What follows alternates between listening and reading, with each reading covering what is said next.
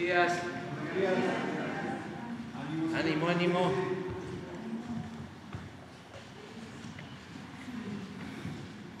Bueno, vamos a informar como lo hacemos cada 15 días, los martes, en lo que tiene que ver con seguridad. ¿Cómo vamos en este asunto de interés público? Y también vamos a escuchar a Laura Velázquez, que es la coordinadora de protección civil. Nos va a informar sobre el segundo simulacro que se va a realizar el día de hoy. Eh, empezamos entonces con eh, el informe de seguridad.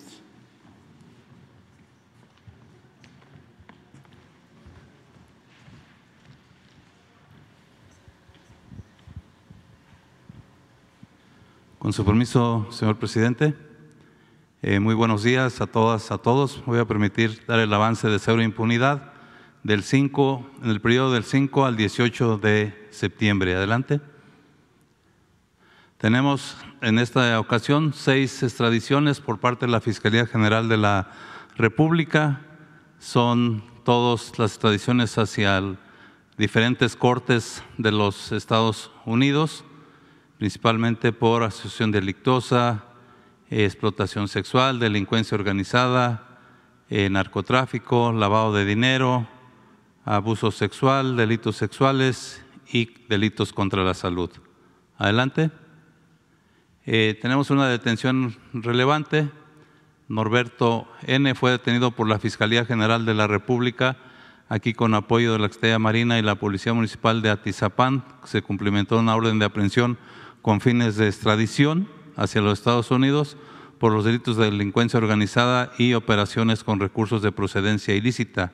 El detenido es considerado el principal operador financiero del grupo de los Beltrán Leiva. Su detención se llevó a cabo en fraccionamiento en Atizapán de, Zaragoza el pasado 13 de septiembre y el, el detenido tiene actualmente medida cautelar de prisión preventiva en lo que se llevan a cabo los trámites de extradición. Adelante. Eh, tenemos aquí tres, tres detenidos, Valentín, Enaú y Emanuel, por su presunta participación en el delito de desaparición forzada cometida por particulares en agravio de dos personas por los hechos ocurridos en Lagos de Moreno, Jalisco, el pasado 20 de agosto. De acuerdo con la Fiscalía del Estado de Jalisco, estas tres personas se les eh, tiene como eh, probables participantes en la desaparición de dos personas fallecidas sin identificar y que sus cuerpos fueron localizados en una ladrillera ubicada en eh, Lagos de Moreno. Valentín fue detenido en, Jalisco, mientras que Naú y Emanuel fueron detenidos en el estado de Querétaro. Todas estas detenciones se han dado en el marco de los operativos permanentes para la localización de los cinco jóvenes desaparecidos en Lagos de Moreno el mes pasado. Adelante. Eh, esta vinculación a proceso de Nui Arcel N, él se le acusa de eh, el delito de feminicidio en agravio de, Nancy Denise en el municipio de León, Guanajuato, el pasado 29 de agosto. De acuerdo con los hechos, el hoy detenido mantuvo privada de la libertad a la víctima, eh, maniatada con cintas adhesivas al interior de un domicilio eh, donde posteriormente la decapitó, la envolvió con cobijas de plástico y para abandonarla posteriormente en un bulevar. Fue vinculado a proceso y con medida cautelar de prisión preventiva. Adelante.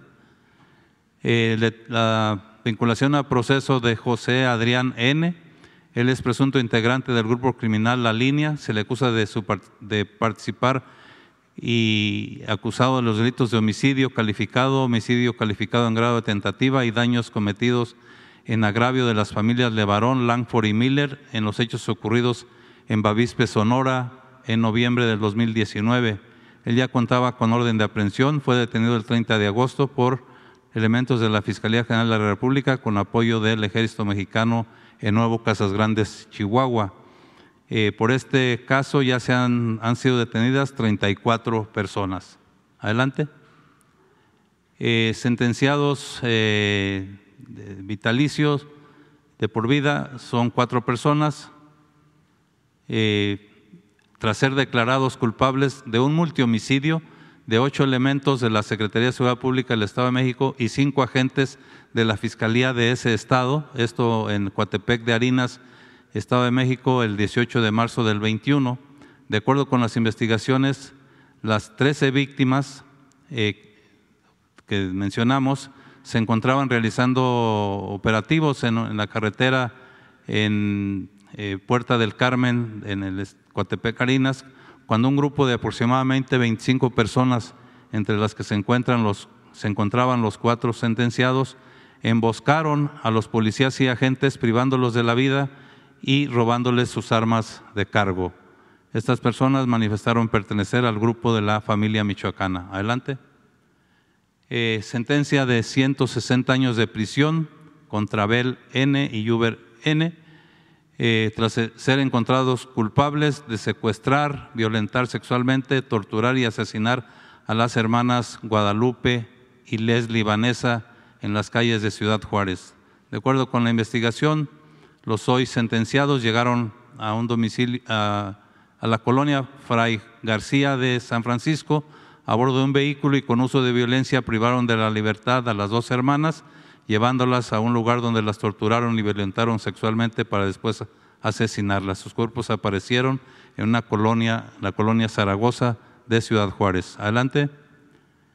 Eh, una sentencia de 138 años de prisión a Sebastián N., tras acreditar su responsabilidad en el asesinato de dos personas y el intento de homicidio de otras dos, todos miembros de, de una familia, esto en Ecatepec, Estado de México, eh, de acuerdo con la investigación realizada por la Fiscalía del Estado de México, las cuatro víctimas, todas integrantes de la familia, se encontraban en su domicilio, esto en la, en la colonia Laguna de Chiconautla, lugar al que arribó Sebastián para hablar con una joven de 20 años de identidad reservada, quien le pidió que fuera su novia, sin embargo, ella lo rechazó. Por este motivo, Sebastián le disparó con arma de fuego provocándole la muerte y posteriormente se traslada al interior del domicilio, agrede con arma de fuego a los, padres de la joven y a un hermano, lesionando a la madre y al hermano y privando de la vida al padre. Adelante. aquí tenemos la detención de José Armando N. Él fue detenido en flagrancia por portación de arma de fuego y delitos contra la salud en Tehuacán, Puebla. Contaba ya con orden de aprehensión por el asesinato del periodista Marco Aurelio Ramírez Hernández, esto en eh, el, su, asesinato, ocurrió en Agua Blanca, municipio de Tehuacán, en, mayo del 2023. Aquí también ya ha sido detenido eh, José Francisco N por el mismo motivo y queda pendiente una tercera persona todavía. Adelante. en el en caso de asesinatos de periodistas tenemos en este año tres casos registrados y ya llevamos con este eh, que se mencionó dos detenidos. Adelante. Ahora vamos a ver el caso de eh, seis casos de jueces que favorecen con sus resoluciones a presuntos delincuentes. El primero es el juez Julio Beredín Sena Velázquez, él es juez séptimo de distrito de amparo en materia penal en la Ciudad de México. El día 7 de septiembre otorgó una suspensión provisional para evitar la extradición a Estados Unidos a favor de Vicente N., alias el Viceroy, es líder del cártel de Juárez y requerido por una corte, por la Corte Federal de Distrito Oeste en Texas, acusado de 46 cargos, entre ellos lavado de dinero, actividad criminal continua, importación y posesión con intención de distribuir cocaína y marihuana, entre otros. Adelante. Segundo caso es el juez Aníbal Castro Borbón, él es juez de distrito especializado en sistema penal acusatorio del Centro de Justicia Penal eh, Federal en el estado de Sonora. Aquí eh, hubo un detenido, Isidro N., por arma de fuego. Eh, el juez Castro Borbón dictó sentencia absolutoria a favor de Isidro N., un generador de violencia en el estado de Sonora, quien ante la presencia de elementos del ejército mexicano se introdujo ilegalmente en una propiedad privada, desde la cual agredió con armas de fuego a los elementos castrenses. Eh, a criterio del juez y debido a que el morador del inmueble donde se introdujo Isidro N ratificó de manera tardía, esto por represalias, por temor a represalias, eh, de manera tardía ante el juez de control la autorización que dio a los elementos castrenses para ingresar al domicilio y realizar la detención, consideró razón suficiente para declarar nulas todas las pruebas y otorgar la absolución. Siguiente. Eh, aquí eh, es el caso del juez segundo de distrito en el estado de Tlaxcala, Anastasio Romo Vargas, y los magistrados del Tribunal de Apelación del 28 Circuito, Jesús Díaz Guerrero, Marcela Elizabeth García Cante y Jorge Sebastián Martínez García. El caso es de cuatro presuntos secuestradores. El juez eh, Romo Vargas y los integrantes del Tribunal de Alzada, a través de incidentes de cambio de medida cautelar a estas cuatro personas integrantes de la delincuencia organizada y implicados en el secuestro de un adulto y un menor de edad en el estado de Tlaxcala, les otorgaron el beneficio de llevar su proceso en libertad, imponiéndoles solamente una garantía económica y el uso de localizadores electrónicos. Aquí vemos parte eh, de la decisión del juez. Al ponerlos en libertad, pone en riesgo a las víctimas y testigos que declararon en su contra. Adelante. Tenemos el caso del eh, juez de distrito especializado en el sistema penal acusatorio del Centro de Justicia Penal Federal en el Reclusorio Norte, Gustavo Aquiles Villaseñor. Este en el caso del abogado Juan N., acusado de defraudación fiscal. El 5 de septiembre, el juez Aquiles Villaseñor determinó cesar la medida cautelar de prisión preventiva justificada a Juan N., un abogado del expresidente Carlos Salinas de Gortari, en su proceso por el delito de defraudación fiscal, aun cuando el juez reconoció el riesgo de sustracción del imputado.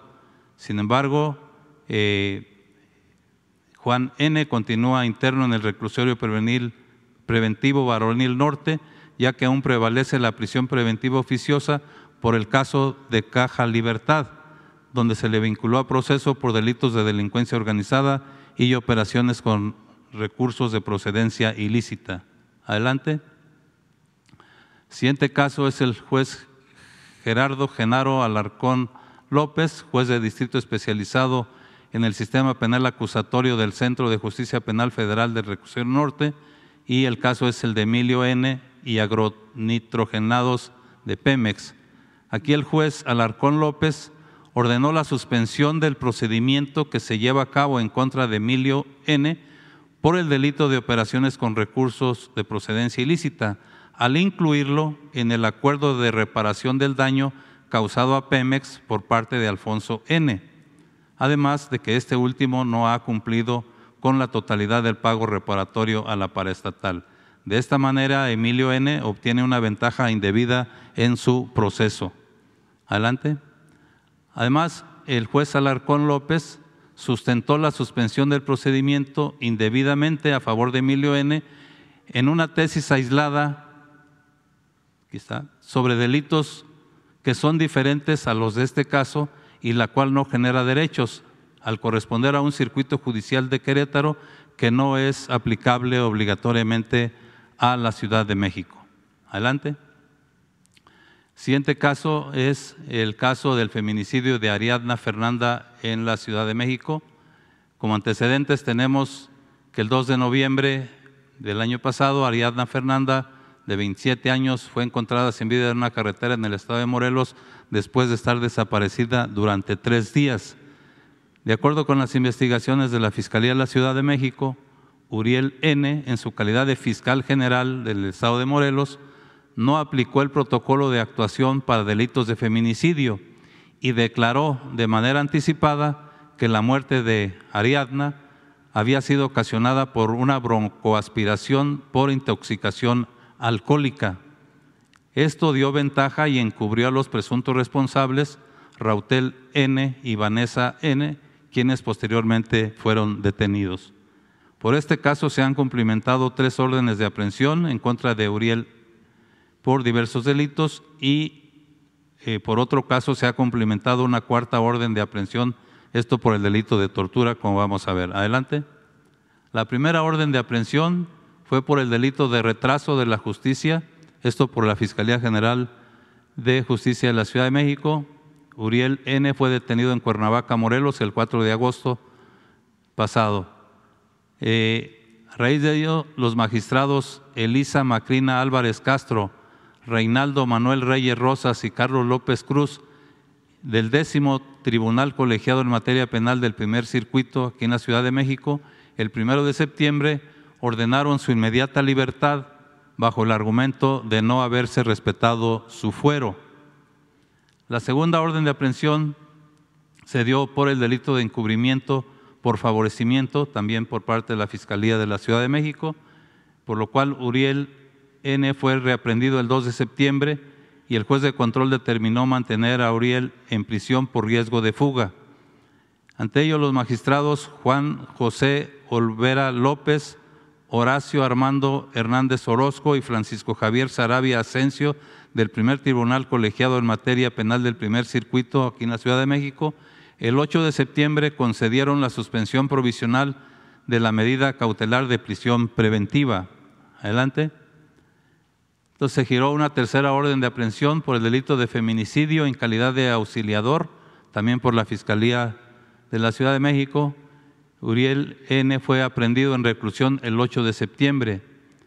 Eh, posteriormente los magistrados Miguel Enrique Sánchez Frías, Ana Marcela Sataraín Barret y Antonia Erlinda Velasco Villavicencio del séptimo, del séptimo Tribunal Colegiado en Materia Penal del Primer Circuito, aquí en la Ciudad de México, el 13 de septiembre, resolvieron la suspensión de la medida cautelar de prisión preventiva y ordenaron su inmediata libertad en razón de que cuenta con fuero una cuarta orden de aprehensión por el delito de tortura. Eh, esta fue producto de la solicitud de la Fiscalía del Estado de Morelos.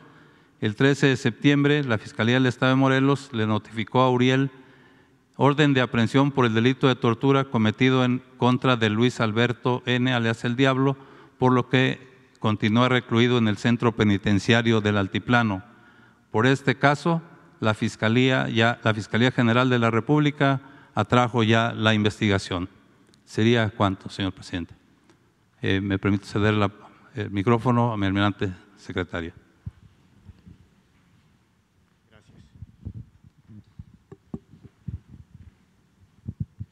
Muy buenos días. Vamos a seguir con el informe de seguridad conjunto del 5 al 18 de septiembre.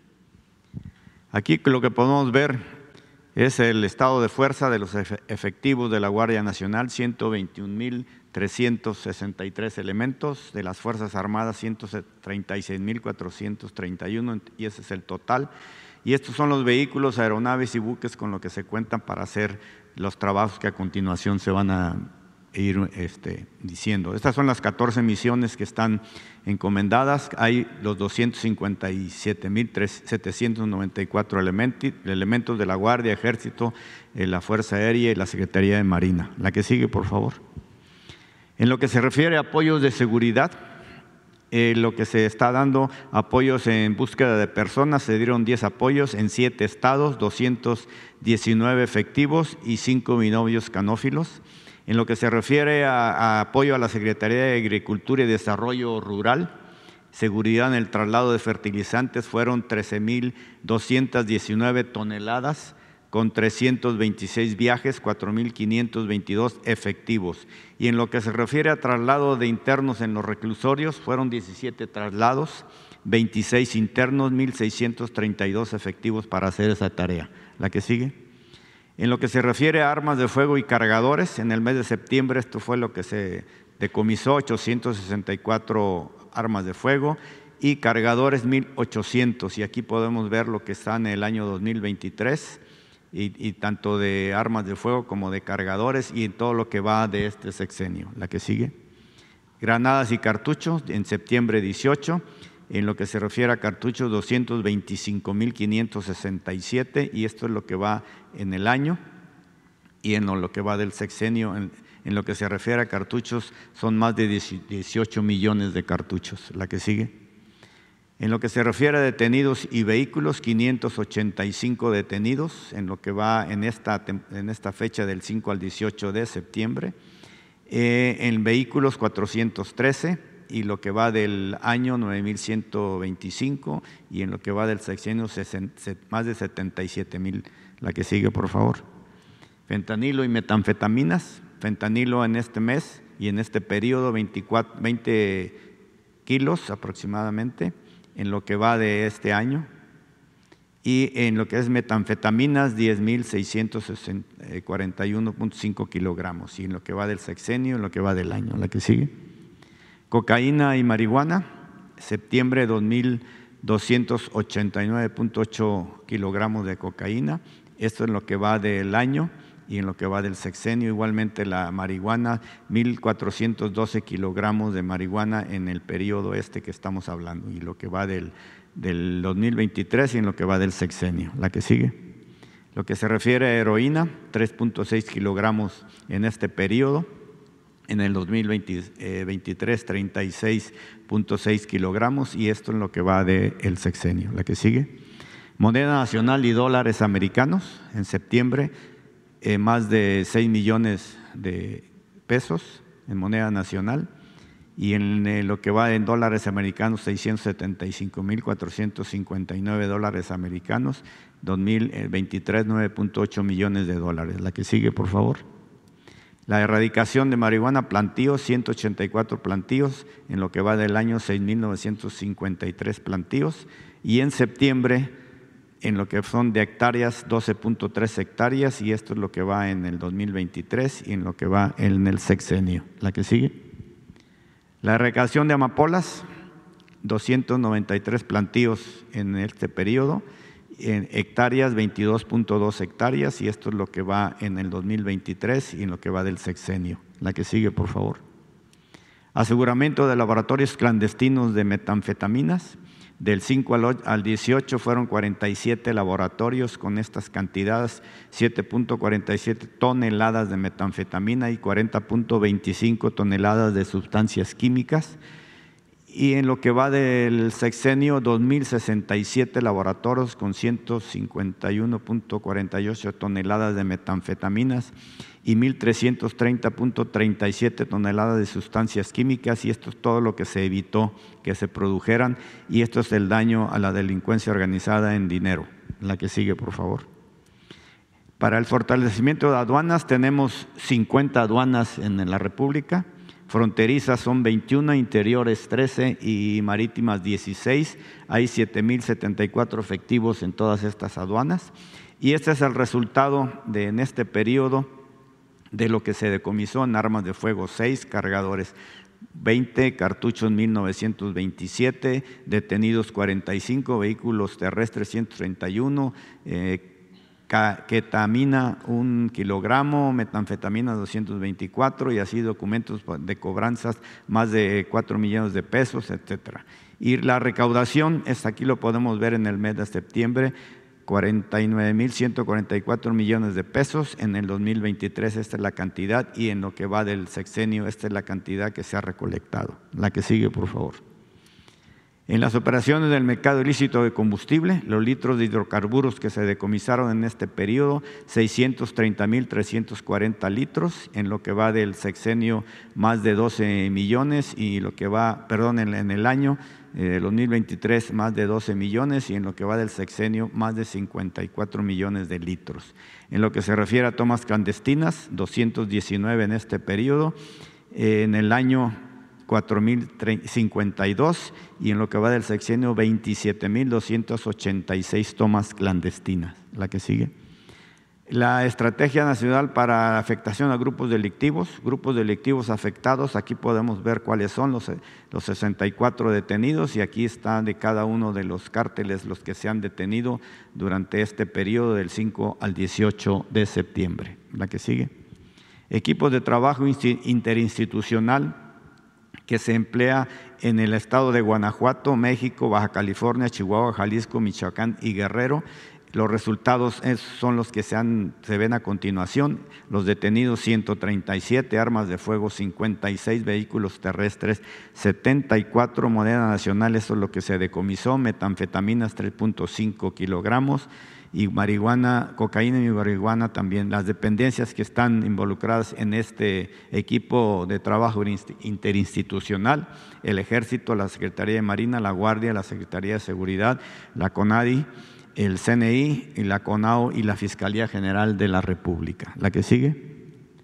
Resultados de esfuerzo nacional con mayor aportación de la Guardia Nacional. La Guardia Nacional aporta el 47% de todos estos decomisos y otras dependencias el 56%. La que sigue.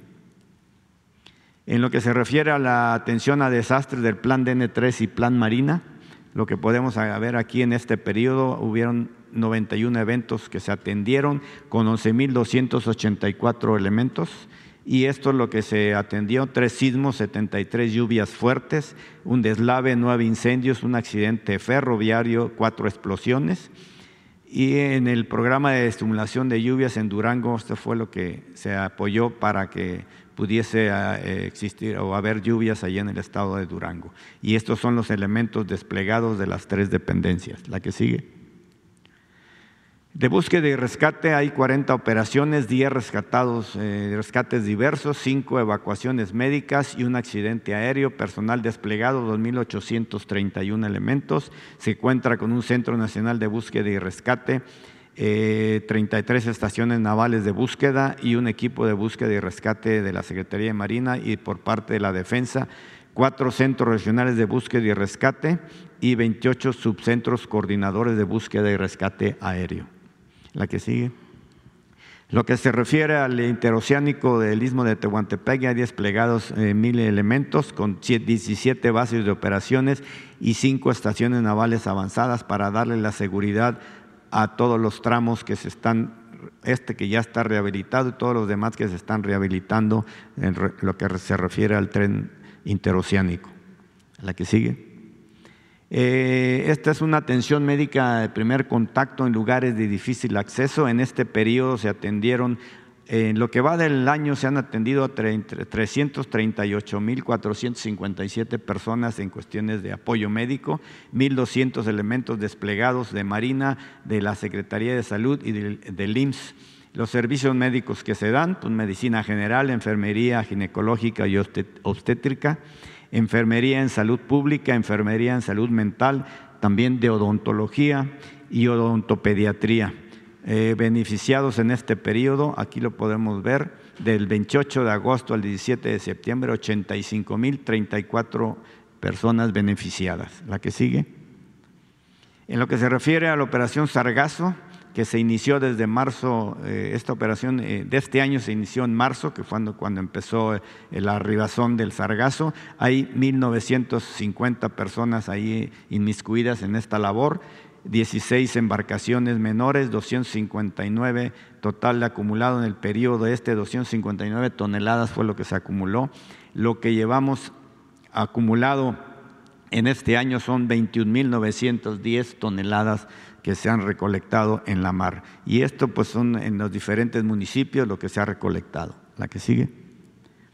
En la pesca ilícita, tanto en el Alto Golfo de California como en el Golfo de México, esas son las operaciones que se han llevado a cabo, los 2.100 personas, elementos de la Secretaría de Marina que están inmiscuidos, se han inspeccionado a 20 personas, dos buques, embarcaciones menores 5, vehículos 5 y una instalación, y es todo lo que se ha visto aquí. Se han eh, rescatado o decomisado 22 redes de pesca 1.200 metros de redes de pesca asegurado en este periodo y 4.500 kilogramos de productos asegurados. ¿La que sigue? Y esto es lo que podemos ver. Gracias. Gracias. Buenos días a todas y todos. Con su permiso, presidente. Ahora eh, vamos a presentar el informe de seguridad que comprende las cifras hasta el mes de agosto las cifras de la incidencia delictiva en donde se ve claramente cómo van a la baja los delitos en nuestro país. En el primer tema está la incidencia delictiva del Foro Federal, tuvo una reducción de 22.9% en comparación con diciembre de 2018. Adelante. En general, los delitos del Fuero Federal, en su mayoría tuvimos reducciones en todos, en casi todos los delitos. Adelante. En el homicidio doloso eh, tenemos una disminución de 19.2%. Se trata del mes de agosto más bajo de los últimos seis años. En el caso de el promedio diario de víctimas de homicidio doloso, eh, tenemos em, también reducciones importantes eh, comparados con los años anteriores, eh, con respecto a 2023 contra cada uno de los años de esta administración adelante. Y aquí se ve el resumen, la variación de cómo en las anteriores administraciones fue el delito de homicidio al alza, en el caso de la administración de Felipe Calderón de 192.8% al, eh, en incremento. Y también en el caso de el presidente Peña 59% más y en el caso de la administración del eh, presidente López Obrador, menos 17% vamos en homicidios dolosos. Adelante.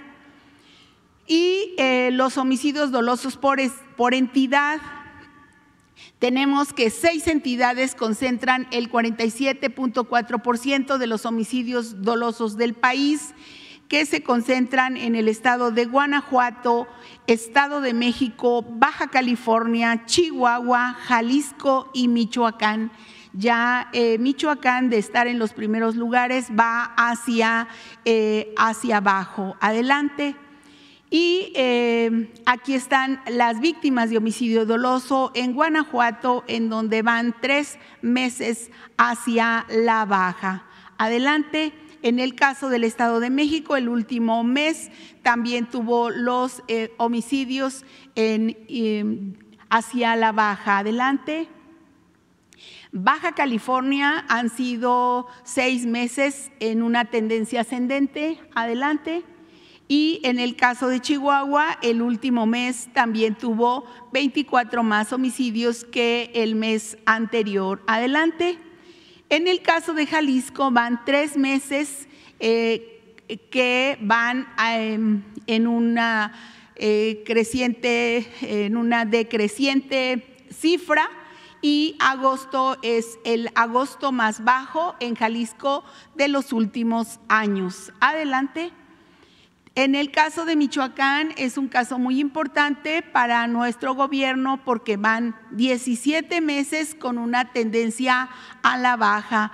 Aquí se encontró el anterior gobierno con 273 homicidios y a la fecha van 138 en el último mes de agosto. Adelante. Aquí el homicidio doloso en los 50 municipios prioritarios tiene una disminución de 5%, en donde 28 municipios registraron una disminución y 22 un incremento. Adelante. En general, los delitos del fuero común van eh, a la baja, sin embargo, seguiremos en coordinación con las autoridades estatales competentes para mejorar la reducción en los delitos del fuero común. Adelante.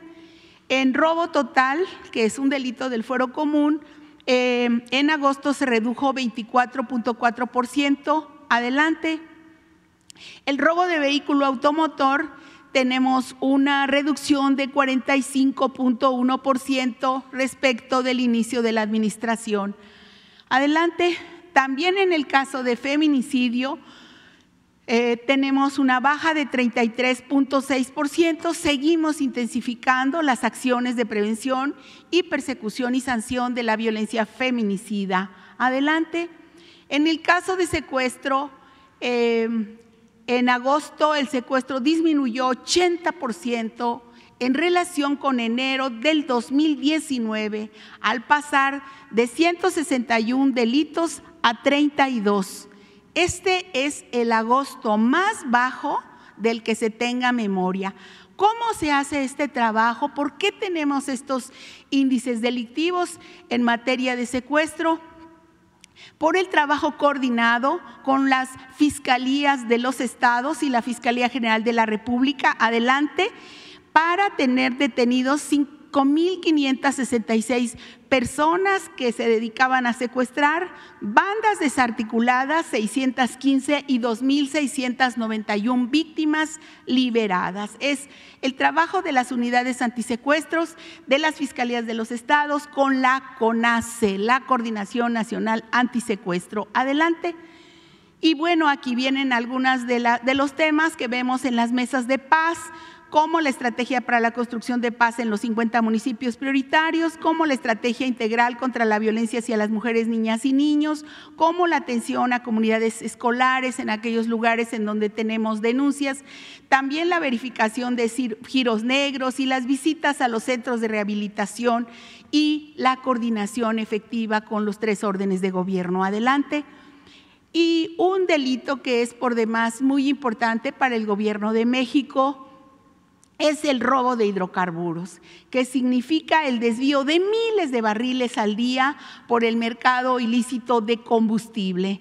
De 81 mil barriles al día que se robaban en el 2018, ha bajado a 4.6, o sea, 4 mil barriles diarios. Es el promedio lo que significa 94.3% menos de ocurrencia de este delito gracias al esfuerzo de las Fuerzas Armadas, las Fuerzas de Seguridad, lo cual da un ahorro estimado del 1 de diciembre de 2018 al 31 de agosto de 2023 de 286.730 millones de pesos. Y este programa que es eh, del gobierno de México, representa ingresos que son utilizados en programas sociales y en obra pública. Muy importante no solamente detener el, sino el ahorro que se realiza porque no se, por la no ocurrencia de este delito. Adelante.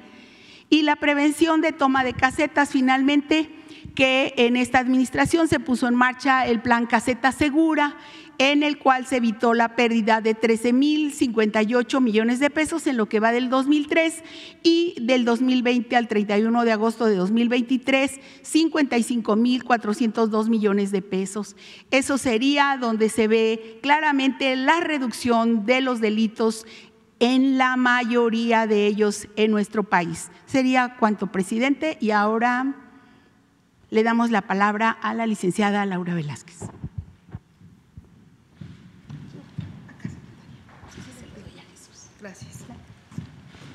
Muchas gracias, muy buen día para todos y para todas. Con su permiso, señor presidente, hoy es 19 de septiembre de 2023. Eh, se conmemoran los sismos de 1985 y 2017. En memoria de las víctimas y en homenaje a la importante intervención de voluntarios, rescatistas nacionales y extranjeros, servidores públicos, trabajadores, ciudadanos, jóvenes mexicanos que con valor y un alto sentido de solidaridad salvaron muchas vidas. El día de hoy me voy a, referir a estas eh, acciones tan relevantes que tenemos en materia sísmica y principalmente de alertamiento eh, sísmico, que son acciones preventivas. Para dar inicio, mencionaré a ustedes que de 1985 a septiembre de 2023 se han registrado 31 eventos con magnitud entre 6.8 y 8.2. Eh, entre las instituciones públicas que se encargan del monitoreo, del alertamiento y análisis de la información sísmica. Eh, destacan, entre otros, el Servicio Sismológico Nacional, institutos y centros de investigación de la UNAM, del Centro de Investigación Científica y Educación Superior de Ensenada, la Comisión Federal de Electricidad y el CENAPRED. En este mapa podemos ver con mucha claridad que es el occidente y el suroeste del país, colindante con el Océano Pacífico, la zona de más alto eh, riesgo donde hemos tenido los sismos mayores. Sismos fuertes con relativa frecuencia que generan daños generalizados. Es importante mencionar que a lo largo del año se llevan a cabo eh, acciones de prevención, de contacto con la ciudadanía y en cada una de las entidades eh, federativas. La que sigue, por favor. Asimismo, hay acciones muy precisas que eh, menciono y que reafirmo con ustedes que realizamos en los gobiernos estatales y municipales. Acciones preventivas y de preparación para reducir el riesgo y mejorar los protocolos de respuesta principalmente identificar y mejorar el conocimiento de estos sismos y del riesgo sísmico, Asimismo, cómo evaluar y reducir la vulnerabilidad sísmica en todas las dimensiones, fortalecer los sistemas de monitoreo y el sistema de alerta sísmica nacional. Más adelante mencionaré cómo se está ampliando este sistema hacia Colima fortalecer los sistemas de monitoreo y sistema de alerta sísmica nacional, planificar y regularizar el desarrollo urbano acorde al peligro sísmico. Para esto tenemos nuestro Atlas Nacional de Riesgos en donde podemos nosotros ubicar con mucha precisión cuál es el territorio de alto riesgo y en donde no debemos de construir eh, viviendas o niveles elevados actualizar los reglamentos y normas de construcción, esto es para todo el país, mejorar la eficacia preventiva del SINAPROC, fomentar la corresponsabilidad, coordinación y comunicación entre los tres ámbitos de gobierno, sector social y privado de la población, así como fomentar el aseguramiento de inmuebles, seguir con la capacitación y certificación del personal encargado de la gestión de los riesgos y además impulsar una cultura de convivencia con el eh, fenómeno sísmico.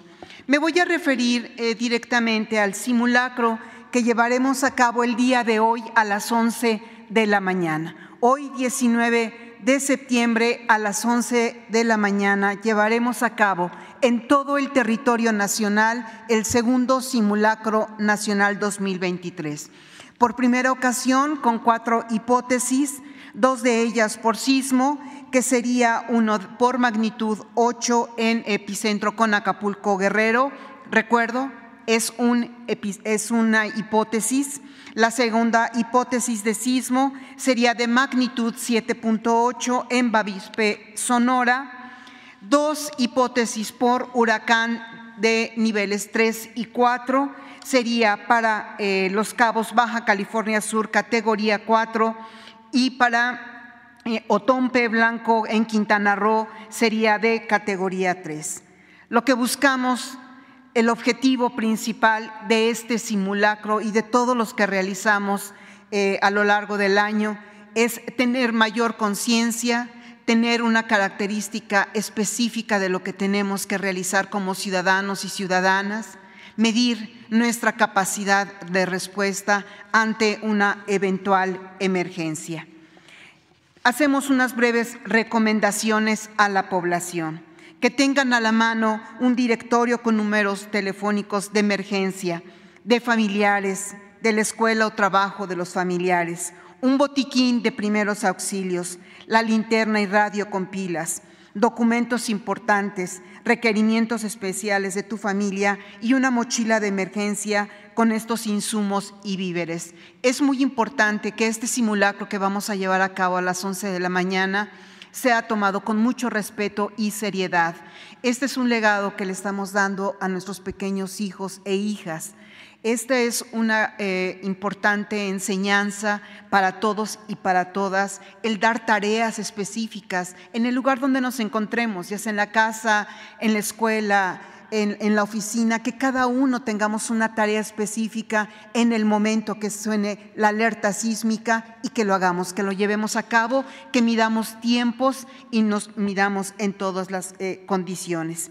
Hay que identificar los lugares de menor riesgo, identificar las rutas de evacuación y salidas de emergencia, así como las salidas y los pasillos que estén siempre libres de obstáculos. El alertamiento sísmico tiene todo un sistema que está ubicado en la zona de más alto riesgo, como ya lo mencioné. Son nueve estados, nueve entidades federativas donde va a sonar la alerta sísmica. Ciudad de México, Estado de México, Guerrero, Michoacán, Morelos, Oaxaca, Puebla, Tlaxcala y Chiapas.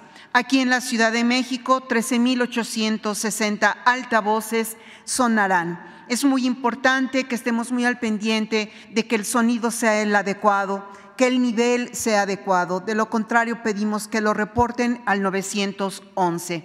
Es un momento para medir toda nuestra capacidad de respuesta como ciudadanos y también la capacidad del gobierno estatal y federal. Este es un eh, mapa del alertamiento de nuestro sistema de alertamiento sísmico eh, que está ubicado en Michoacán, Ciudad de México, Estado de México, Puebla, Morelos, Guerrero y Oaxaca. Esto es alertamiento sísmico que se está ampliando para este año y el que sigue hacia Colima. Sin embargo, el, Servicio Sismológico Nacional cuenta con una instrumentación sísmica en todo el territorio nacional para el registro de los eventos. Eh, ellos eh, registran eh, la categoría y la ubicación precisa de, de, los sismos. El alertamiento es este que acabo de hacer mención y estas son sus ubicaciones.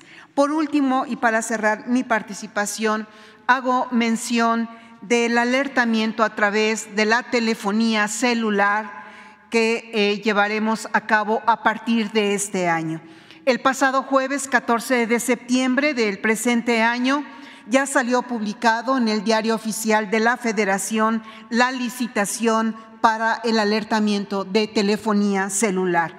Esto pues nos permite tener para la primera semana de octubre el fallo. Todo esto es encabezado en la Secretaría de Seguridad que encabeza la licenciada Rosa Isela Rodríguez. Ahí es en donde eh, se lleva a cabo esta licitación con absoluta transparencia y honestidad.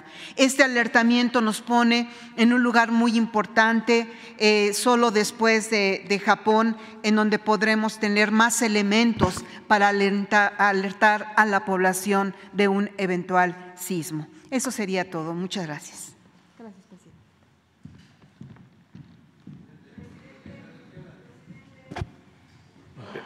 Empezamos. Muchas gracias, señor presidente. Marta Obeso de Esfera Noticias. Este, hace unos días usted entregó lo que llamó el bastón de mando a Claudia Chembao. Este acto ha generado controversia, ya que los principales representantes de las tradiciones de los pueblos originarios de México han señalado que este acto simbólico carece de legitimidad este, al no haberse realizado con el protocolo tradicional que es un ritual, un ritual como en el que usted este, eh, este protagonizó en el Zócalo y en el, el pasado primero de diciembre del 2018.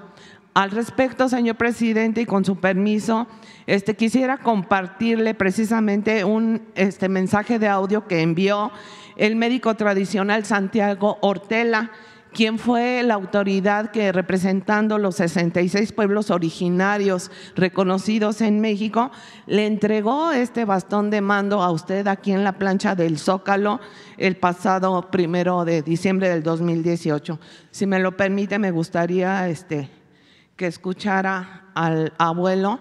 Este, precisamente este, para recordarle este, cuál es el protocolo. Licenciado Andrés Manuel López Obrador, presidente constitucional de los Estados Unidos mexicanos. De igual forma, saludo a todos los presentes y los que me escuchan, deseando a todos que su sol brille intensamente en cada momento de su existencia y que la oscuridad de la noche ilumine su ser interior. Son mis mejores deseos. Soy su servidor y amigo Santiago Ortela Sarmiento del pueblo mazateco de San Miguel Ciudadtepec, Temazcal, Oaxaca, la región del Papaloapa, del Nahui Papalot, cuatro mariposas. Soy médico de la tradición olmeca y vengo practicando la medicina ancestral de nuestros viejos abuelos desde que tengo memoria. Señor presidente, me dirijo a usted con todo respeto para decirle que su servidor fue quien le entregó el bastón de mando que representa los 68 pueblos originarios de México y afromexicanos, mediante una ceremonia sagrada olmeca el primero de diciembre de 2018 en la Plaza de la Constitución, al inicio de su mandato como presidente de la República Mexicana. Quiero decirles con todo respeto que el bastón de mando es un instrumento sagrado de conciencia, una conciencia para llevar al ser humano a una conciencia evolutiva para vivir en paz y en armonía con nuestra madre naturaleza. El bastón debe sacralizar pidiendo permiso a los viejos abuelos de las tradiciones sagradas, a los abuelos guardianes del universo y los centros ceremoniales ancestrales. Como representante de las tradiciones ancestrales, quiero decir que el bastón de mando no es cualquier instrumento y no se debe usar, como he visto en las redes sociales, sin el consentimiento de los guardianes de las tradiciones sagradas. Para nosotros es una ofensa. Nosotros, como guardianes de las tradiciones sagradas, tenemos el compromiso de velar los intereses de nuestros pueblos, porque el pueblo manda, informar la culminación de su mandato, poner al tanto la culminación de un ciclo de un gobernante. El bastón de mando deberá regresar de igual forma mediante un ritual sagrado para cerrar el ciclo a los representantes quienes encargaron de entregarle este bastón en tiempo y forma, cumpliendo con la ley de reciprocidad de nuestra cultura, dar y recibir agradeciendo a los abuelos guardianes de las tradiciones sagradas de México. Ahora que culmina su mandato, el cetro sagrado deberá colocarse en una vitrina especial dentro del Palacio Nacional y la persona que asumirá el mandato del nuevo ciclo recibirá el bastón de igual forma como símbolo de servicio, de identidad, de compromiso con el pueblo de México ese es el valor simbólico que tiene este acto. El bastón de mando se entrega al inicio de un ciclo, de un mandato, y culmina y regresa al culminar este ciclo. En este caso, el inicio del mandato de la nueva presidenta. Eso es lo que quería comentarle, señor presidente, con mucho respeto. Bueno, este señor presidente, preguntarle qué opina de lo que acaba ustedes de escuchar, este precisamente, y si sería posible que al terminar su mandato se volviera a hacer esta ceremonia que dice el maestro Ortela de regresar el bastón de mando a los abuelos que se lo dieron. Sí, este, puede ser. Nada más eh, decir que este bastón que entregué pues eh, simboliza nuestro compromiso de atender de manera prioritaria a las comunidades indígenas. Tiene que ver con nuestras convicciones de muchos años, que se pueden resumir en una frase por el bien de todos, primero los pobres. Entonces, eso es lo que simboliza el bastón de mando. Yo terminé como dirigente del movimiento de transformación y entregué el bastón de mando a quien va a dirigir el movimiento, quien ya está dirigiendo el movimiento, porque yo ya no participo en nada que tenga que ver con el proceso de transformación que iniciamos desde hace muchos años en beneficio del pueblo. Yo estoy ahora dedicado a concluir mi mandato, a consolidar los programas de bienestar, a terminar las obras que hemos iniciado. Ese es el significado del bastón que entregué, que también para conocimiento eh, me fue entregado por una comunidad, no quiero mencionar de qué región, de qué etnia, de qué cultura, eh, me fue entregado y eh, pedí la autorización para que ese mismo bastón lo entregara yo a quien ahora dirige nuestro movimiento y me lo autorizaron. No lo mandé a hacer. Es un bastón que me entregaron en una comunidad indígena, de una cultura, de una etnia en nuestro país. Ya cuando este, termine yo, pues voy a entregar la banda presidencial y si los pueblos originarios, los pueblos indígenas, lo deciden, pues pueden llevar a cabo también una ceremonia y entregar el bastón de mando a la presidenta electa y constitucional, pero presidenta o presidente, porque todavía este, hay solo dos Candidato. posibles candidatos y falta que se puedan inscribir otros. ¿no? Pero bueno, eso es básicamente. Eso es básicamente. Eh, tenemos muy buena relación con los pueblos indígenas. Yo me formé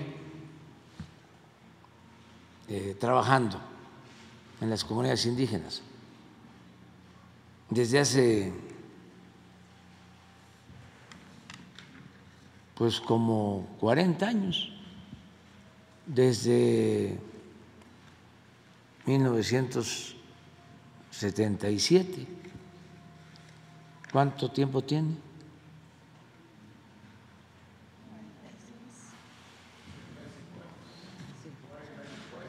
Cuarenta y cinco. Sí. Salí de la escuela y me fui a trabajar como director del Instituto Nacional Indigenista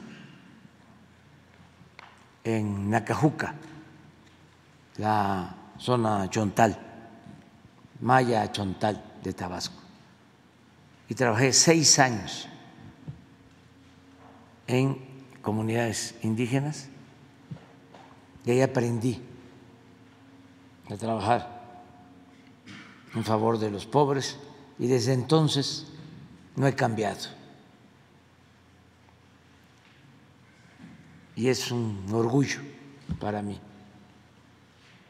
Entonces, eso es, tenemos el compromiso de atender a todos, de escuchar a todos, de respetar a todos, pero darle preferencia a los pobres. Y estoy muy contento porque lo hemos logrado, como no lo hicieron los gobiernos neoporfiristas, conservadores del PAN porque nosotros logramos reducir la pobreza y la desigualdad. Hasta ahora, eh, a pesar de la pandemia, eh, menos pobres y menos desigualdad de cuando estuvo Calderón o Fox. Y ya ni hablemos de cuando estuvo Salinas de Gortari. Entonces, hemos sido consecuentes y lo vamos a seguir siendo. Y eso le molesta mucho a los conservadores corruptos, porque cambió completamente la política del gobierno. Antes solo se atendía a los de arriba y ahora se atiende. Primordialmente a la gente más pobre, a los más necesitados. Entonces, por todo, aunque eh, en este caso puede ser eh, sincero, por todo nos cuestionan, todo lo que hago, no les gusta a los fifís y a los que tienen ese pensamiento. Aspiracionistas, y además que son muy clasistas y racistas. Bueno, Entonces, eh, ya te aclaré, eh, no puedo ya sacar la foto. Este, ah, me notificaron, ah, claro, si es que es parte de lo mismo, ya no me acordaba yo, qué bien que me lo preguntas. Es que ayer me pidieron, imagínense, los del INE, que yo bajara una foto en donde estoy entregando el bastón de mando a Claudia. ¿Qué tienen que ver ellos?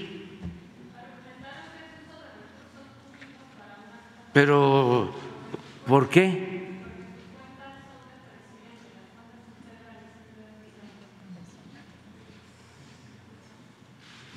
Esto lo hice, creo que como a las nueve y media de la noche. Pero en las cuentas oficiales, pero en las cuentas oficiales de presidencia. Pero yo no sé exactamente este, eh, cómo se pagan las cuentas de, del, redes sociales. De las redes, sí, porque yo no pago este, publicidad. O sea, pero pues, imagínense. Eh, Precisamente. Este, por entregar el bastón de mando en la noche Precisamente, señor presidente, para salir de esta controversia, hay algo es que, compartí el audio del, maestro Santiago Tela. Es, una, es una inconformidad genuina de quien le entregó a usted el bastón de pues mando. en esta ceremonia que parecía marcar una cercanía distinta de un gobierno federal con las comunidades indígenas. Sí, pero tú dices parecía, no. Nosotros tenemos muy buena relación pues, con las comunidades, pero muy buena relación, porque en todos los casos hay planes de atención a los pueblos indígenas, en todos los casos, con hechos eh, a los pueblos yaquis, a los pueblos mayas, a los guarijíos, a los seris, a los chontales, en todos los casos y en todos los pueblos de Oaxaca, que hay 16 culturas. Acabo de estar con los zapotecos del istmo y con los mijes. O sea, no es este, no vengo de arriba no me formé arriba. Eh, me formé de abajo y trabajando con la gente. O sea, eh, no soy un político tradicional. Entonces, qué bueno que me preguntas para aclarar, porque hay campañas eh, de todo.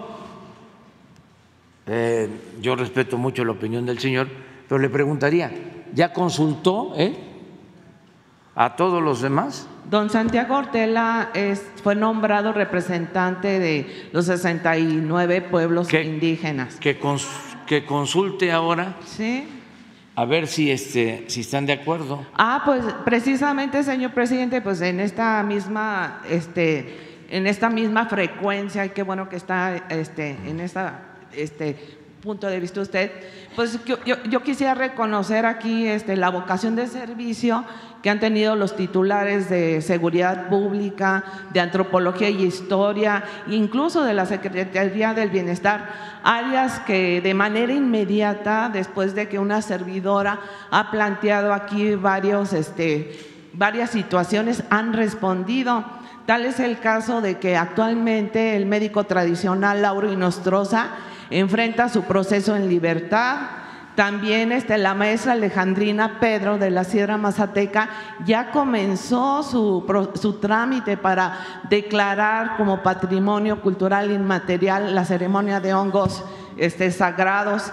Y también este, la abuela Guadalupe Ramírez Solís ya está por poder cobrar su este, pensión del bienestar. Lamentablemente, señor presidente, no ha sucedido así con la Secretaría de Salud, porque usted desde pasado mes de junio le dio instrucciones al doctor Hugo López Gatel precisamente para que organizara una reunión con todos los médicos de tradición para poder acabar con estos vacíos legales que criminalizan este, su actuar en el uso de medicinas tradicionales y que los tiene muy rezagados en comparación con los médicos adscritos a las clínicas del bienestar. Este, también este, pues, yo entiendo su empatía y todo, pero ¿qué pasa, señor presidente? ¿Por qué las autoridades de la Secretaría de Salud no han querido tener este acercamiento? Son 69 pueblos este, indígenas que quieren tener una reunión de trabajo. No quieren que vaya usted y los visite y que los escuchen. Quieren sumarse al trabajo que está realizando el gobierno de la Cuarta Transformación. Preguntarle, señor presidente, si el secretario de, el subsecretario de Salud no quiere convocar a esta reunión de trabajo, ¿podría usted recibir a los 69 representantes de los diferentes este, pueblos originarios para hablar de estos temas? Es que todos los días me reúno con ellos prácticamente. Te estoy comentando. Pero no ha habido avances. Hasta ahorita no sabemos ¿Cómo cuál no? es el informe Sí que dio su gobierno a la a Organización Mundial de la Salud en, este, en materia de, medici- de incorporación de la medicina tradicional Sí al sistema público de salud. El martes que vengan los de salud, que te informen. Sí, sí, Sí, que te informen. porque no hemos tenido acceso a, Sí, a sí, los sí. informes. Y todo el tiempo tengo comunicación con los pueblos indígenas. Te voy a dar otro dato. Eh, el estado eh, en donde más se disminuyó la pobreza fue Chiapas. Otro estado donde disminuyó mucho la pobreza fue Oaxaca y el otro estado fue Guerrero. Donde hay más población indígena eh, es donde hemos invertido más en el bienestar de las comunidades. Y te puedo también demostrar que en las comunidades, y esto nunca había sucedido con los gobiernos anteriores, neoliberales, corruptos, del PRIAN, nunca. Te puedo demostrar que en las comunidades indígenas es donde hay más apoyos del gobierno federal. Estamos eh, atendiendo prácticamente al 100% de los hogares en pueblos indígenas, 100% de los hogares, casi en todas las casas donde viven familias indígenas, llega una ayuda, cuando menos, porque la preferencia eh, va a la gente más pobre y lamentablemente los más pobres son los indígenas. Entonces, no necesitamos, con todo respeto, que eh, nos eh, recuerden algo que es parte de nuestras convicciones. O sea, si, si hay algo que me tiene contento, es eso, el estar ayudando a los pobres, el estar ayudando a los indígenas. Entonces, antes, ¿qué sucedía? No se les ayudaba, no se les volteaba a ver. ¿Y sabes a quiénes les daban los recursos? A las organizaciones sociales, supuestamente independientes u organizaciones no gubernamentales de la llamada sociedad civil, que eran los que se quedaban con lo poco que destinaban los gobiernos para ayudar supuestamente a los pueblos indígenas. Entonces, ya no hay intermediarios, ya todos están recibiendo sus apoyos de manera directa. Bueno, eh, eh, ese es el propósito. Entonces, para la cuestión de salud que tiene que ver con la medicina tradicional, el martes que vengan los médicos que presenten un informe Oiga, este señor presidente, y el martes no podrían venir también médicos tradicionales de una vez para que, puedan eh, pactar la reunión con que las los Atiendan, que los atiendan. No los han atendido ah, y ya tiene desde el principio de la administración que estamos pidiendo esta Los van a atender. Los van a atender. Así sea, señor presidente. Bueno, finalmente, este, también este, recordarle que a través de Esfera Noticias, los primos caballero trapecistas adolescentes mexicanos que han sido este, reconocidos internacionalmente por este cuarto salto mortal que están, pues insisten en querer venirlo a saludar este, personalmente y también le mandan un mensaje, señor presidente. Este es breve. Hola, hola, señor presidente. Nosotros somos los polémicos hermanos Caballero y nos gustaría mucho irlo a visitar y mostrarle el trofeo que hemos ganado en Girona, España, en el Festival de Circo, al igual como lo hemos ganado en el Festival de Circo en Lima, Perú. Nos gustaría mucho conocerlo y saludarlo personalmente, señor presidente, de aquí, de nosotros, los polémicos hermanos Caballero. Le mandamos un saludo enorme desde Estados Unidos. Saludos. Bueno, yo les mando un abrazo. Bueno, y ya tiene este Jesús Ramírez el contacto si los quieren contactar. Sí, un abrazo, un abrazo a ellos. Es que este tengo que atender a millones. Eh, ahora que fuimos al Istmo, cuando iba el tren pasando por cada pueblo, pues lo que querían era que se parara el tren y que este, yo saludara a todos. Y lo hago cuando puedo,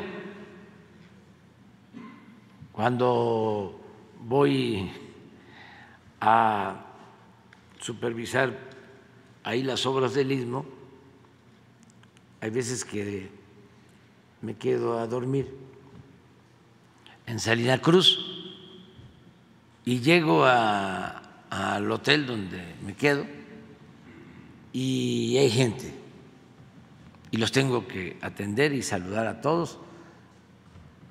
Y pues hay mucho cariño y es recíproco. Entonces son fotos y ya entro al hotel, descanso. Y al día siguiente, en la mañana, al salir del hotel, otra vez, este, y tengo que atender a la gente. Y lo hago con mucho gusto. Pero, imagínense, en el viaje, si se para el tren en cada estación, pues no hubiese llegado a Coatzacoalcos. O sea, este, salimos creo que como a las diez y media y llegamos como, hicimos nueve horas de Coatzacoalcos, que es eh, un viaje de supervisión, de práctica, de prueba, eh, pero no nos paramos. Sí tenía que bajar la velocidad por la gente y ahí pues saludando. Yo los quiero mucho. y imagínense el día 15, en la noche. Ahí quería yo estar, ¿no? En medio de la gente. Eh, pero que siempre van a contar conmigo, siempre, siempre nos vamos a estar encontrando viento. Adelante. Gracias a todos.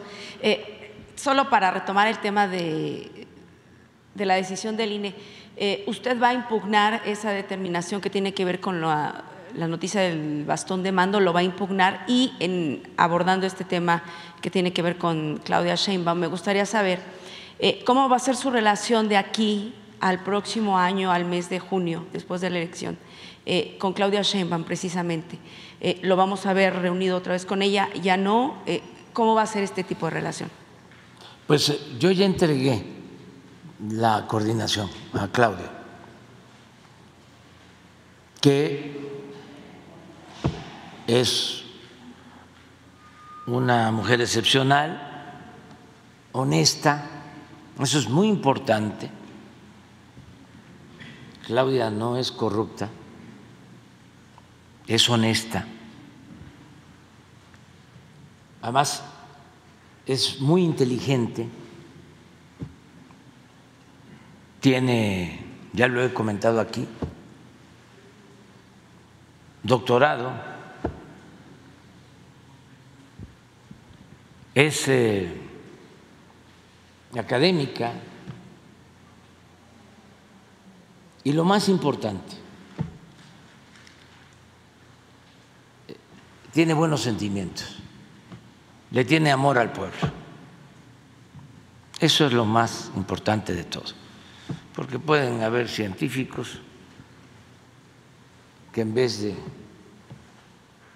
tenerle amor al pueblo, este, desprecian al pueblo. Entonces, eh, Claudia es de primera, la conozco desde hace mucho tiempo, no vaya a ser que me acusen, tú me lo preguntas, ¿no? Pero les voy a contar como la conocí.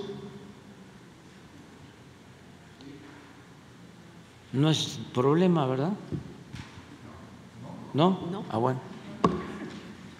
Este, cuando llego al gobierno de la ciudad, soy jefe de gobierno de la ciudad, eh, empiezo a integrar el equipo y necesitaba yo equilibrar también que eh, participaran hombres y mujeres.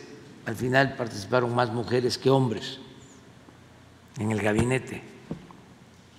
Y tenía que nombrar a la secretaria de Medio Ambiente. Y un amigo muy cercano Pepe Barberán, que era académico, me ayudaba mucho. Además, un hombre con convicciones, con principios, ya falleció. Eh, le pregunté que si conocía a alguien que pudiera ayudarnos a enfrentar los problemas de las contingencias ambientales, la contaminación en la ciudad. Yo traía en la cabeza, eh, tenía presente un viaje que había hecho a Washington y en el Departamento de Estado, con un poco de prepotencia, algunos funcionarios eh, empezaron a, a exaltar a Salinas. Había más salinismo en Washington que en México, más en el gobierno de Estados Unidos en ese entonces. Y ya venía, ya se acercaba lo de la sucesión presidencial. Entonces eh, me preguntaron, ¿y qué opina?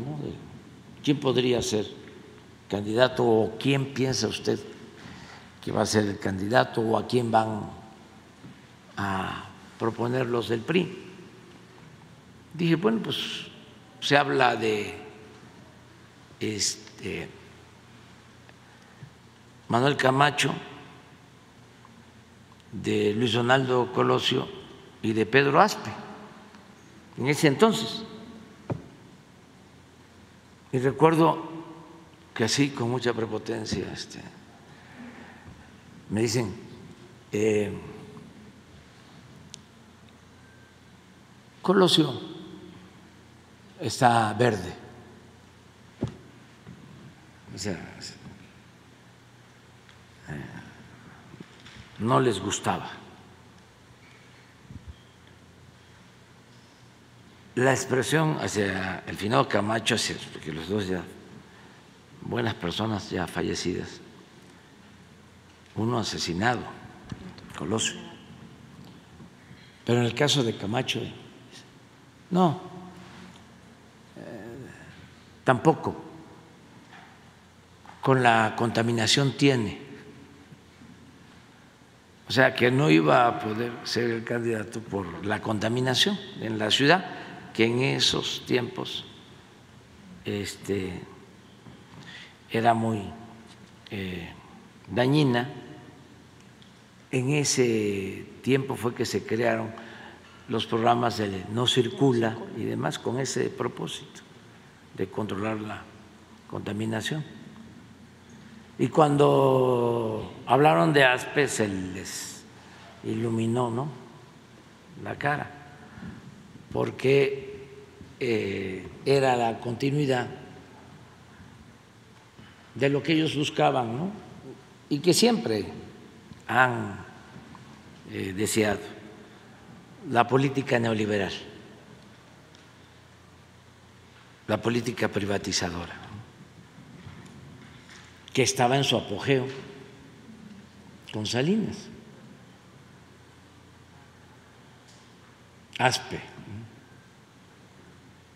le digo, pues a lo mejor se van a equivocar porque ustedes se equivocan mucho. Ya se equivocaron con lo del Shah, acaba de pasar eso. Y se enojaron mucho y ahí se terminó la plática, la conversación. Pero traía yo esto de que eh, la contaminación y me preocupaba de modo que Barberán, que conocía a Claudia, creo que eh, conoció a la mamá de Claudia, eran académicos los dos, me recomendó a Claudia. Y así la conocí. Y lo primero que le dije, ¿me vas a ayudar por lo de las contingencias, ¿sabes? Sí, sí, sí. Y salió muy buena, muy buena porque en todo mi gobierno solo tuvimos dos días de contingencia ambiental, dos días en todo el gobierno. Pero además, ella creó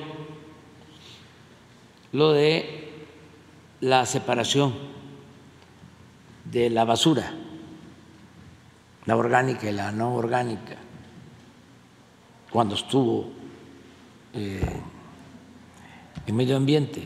Y ella creó también lo de el microbús, metrobús, Metrobús. metrobús ¿Qué en insurgentes. Nosotros iniciamos eso aquí en la, en la ciudad. Y muchas cosas me ayudó con lo de los segundos pisos. Pero ya no hablemos de eso porque entonces Pero eh, si la va a seguir viendo de aquí a la ah bueno elección. ya ahora es distinto porque ya ella es la dirigente yo soy este un miembro del movimiento y además tengo la función de presidente y tengo que atender a todos y cuidar que no se utilicen bienes presupuesto como era antes del gobierno para favorecer a ningún candidato y a ningún partido. Imagínense lo que nos hicieron a nosotros, eh, tanto en el 2006 como en el 12, con Fox, que mandó secretarios del gobierno, de delegados de el PAN para ayudar al candidato a la presidencia de ese partido. Y no solo fue eso, sino este fue el querer desaforarme, o mejor dicho, me desaforaron, me sacó adelante el pueblo, porque el pueblo es mucha pieza, pero él quería que yo no apareciera, que mi nombre no apareciera en la boleta electoral. Era muy distinto, nosotros no podemos actuar así. Cuando Calderón, eh, después de que lo impusieron, porque él no ganó la presidencia, hubo un fraude, sin duda, lo impusieron los mismos, los que se creían dueños de México, que ahora están muy molestos. Me acuerdo que estamos en un debate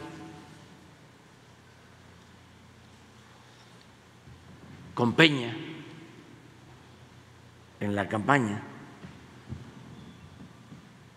Y yo hablo de mi propuesta de combatir la corrupción y de eh, terminar con los lujos en el gobierno y de llevar a cabo una política de austeridad republicana, de bajar los sueldos, lo que estamos haciendo,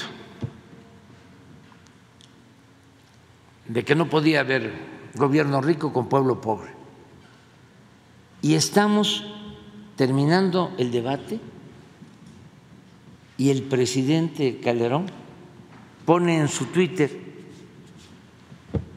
que lo que yo proponía era irrealizable,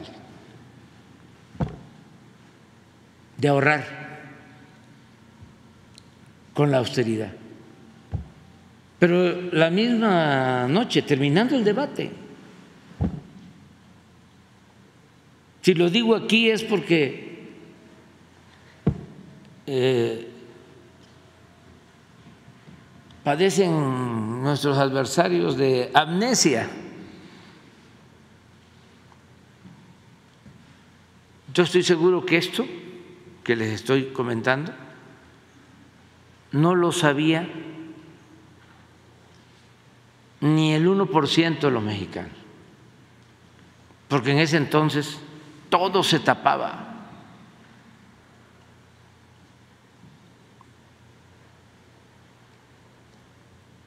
Entonces yo no puedo actuar así.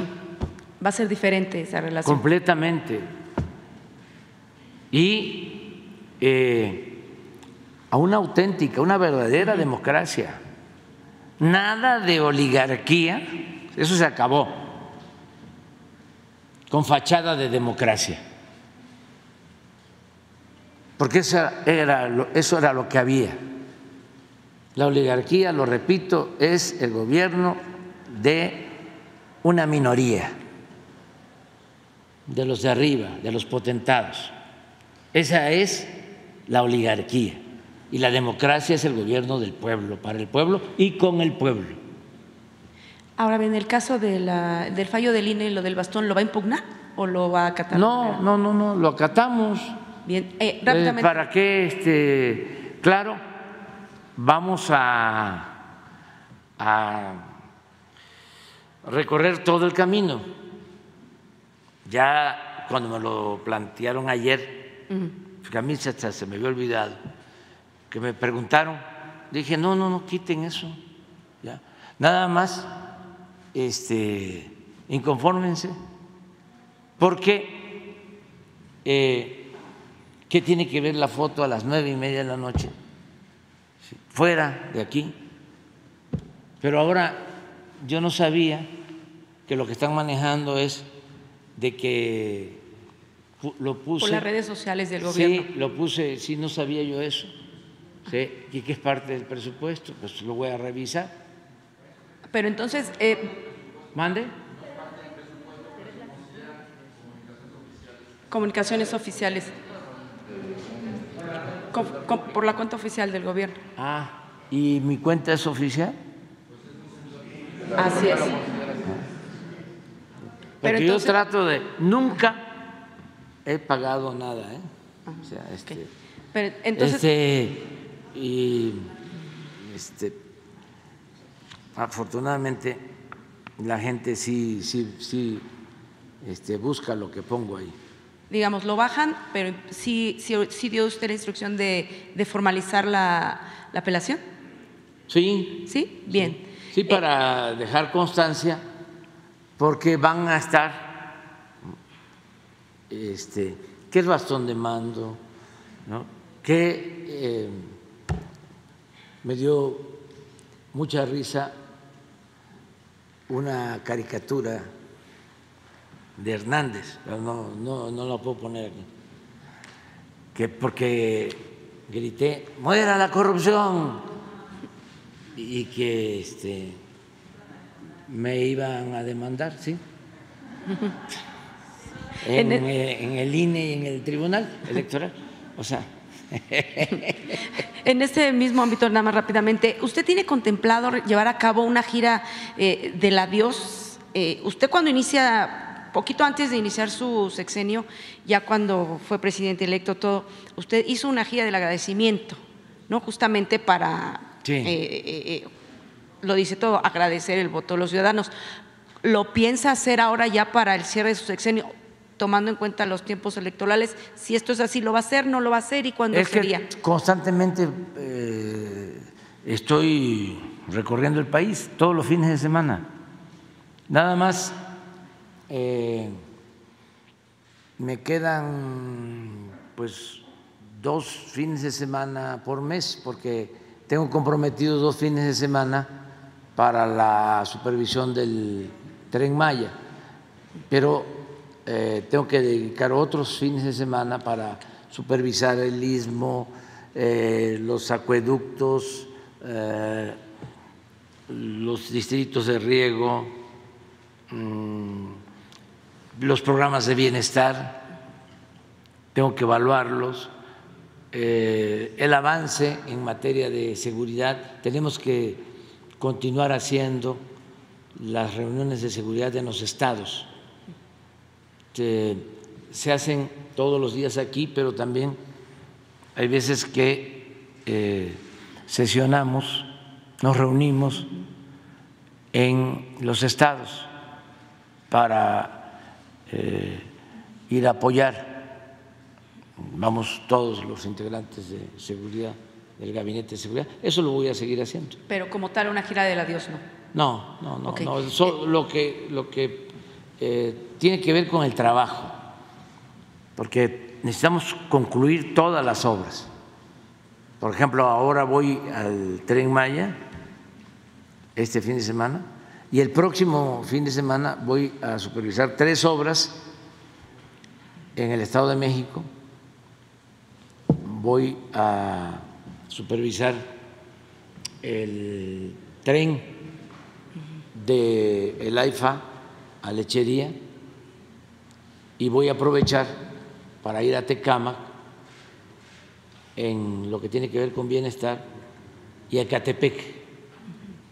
Y voy a ir también a supervisar los avances en el lago de Texcoco, porque estamos recuperando el lago de Texcoco, que es un programa muy importante. Eh, ya eh, se está recuperando por completo, porque lo que querían era eh, rellenarlo, todo el lago, desaparecer el lago con el proyecto del aeropuerto. Entonces, ahora no, al contrario, lo que queremos es darle vida al lago eh, y voy a ver ese proyecto eh, y vamos a aprovechar para ir a Texcoco, a Chimalhuacán, a Nesa, hasta donde nos alcance para programas de bienestar. Voy a acompañar a la maestra Delfina. Este, o ella nos va a acompañar en esta gira. Y luego regreso Regresa. al tren Maya. Eh, cuando yo regrese al tren Maya para la supervisión, vamos a salir en el tren Maya de Cancún y vamos a terminar la supervisión en tren en Escárcega. O sea, ya el tramo de Campeche. Ahora fuimos de Campeche a Cancún. Ahora ya está por terminarse el tramo de Campeche a Escárcega. Entonces vamos a tomar el tren en Cancún y vamos a llegar a Escárcega. Eso de este fin de semana en 15 días.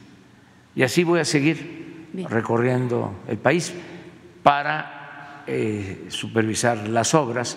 Mañana vamos a hablar, porque quedamos en eso, de el acueducto, de, Acueducto.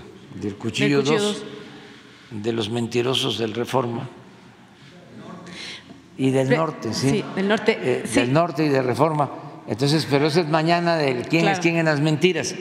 Este, pero eh, son de lampa del periodismo que tienen como máxima eh, el que la calumnia cuando no mancha tizna. Entonces, no les importa, pero a nosotros sí. ¿Saben por qué?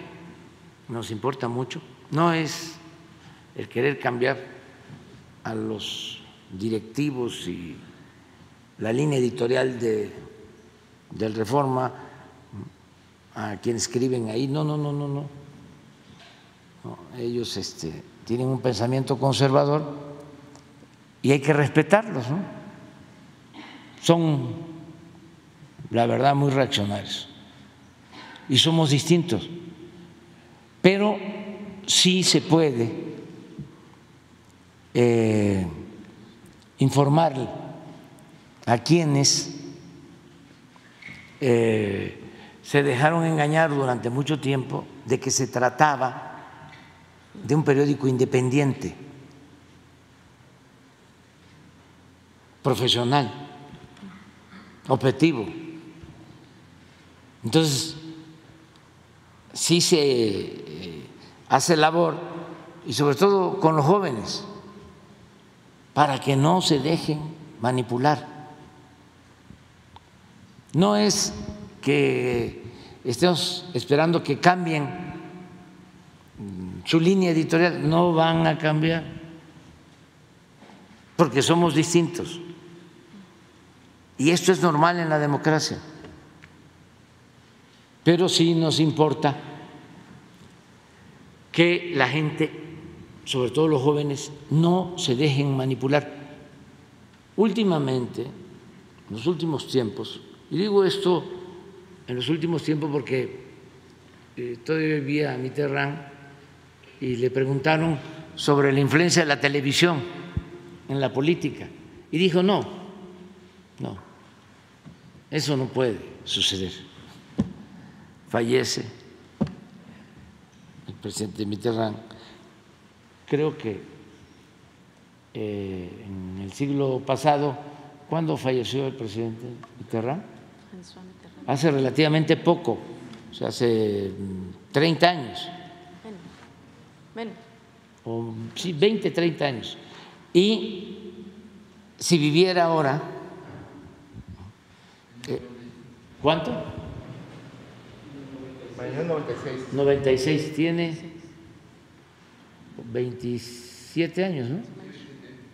De fallecer. Bueno, pero en sus memorias eh, escribe de que eh, lo mediático no tenía por qué tener influencia en lo político y que lo de la televisión eh, no iba a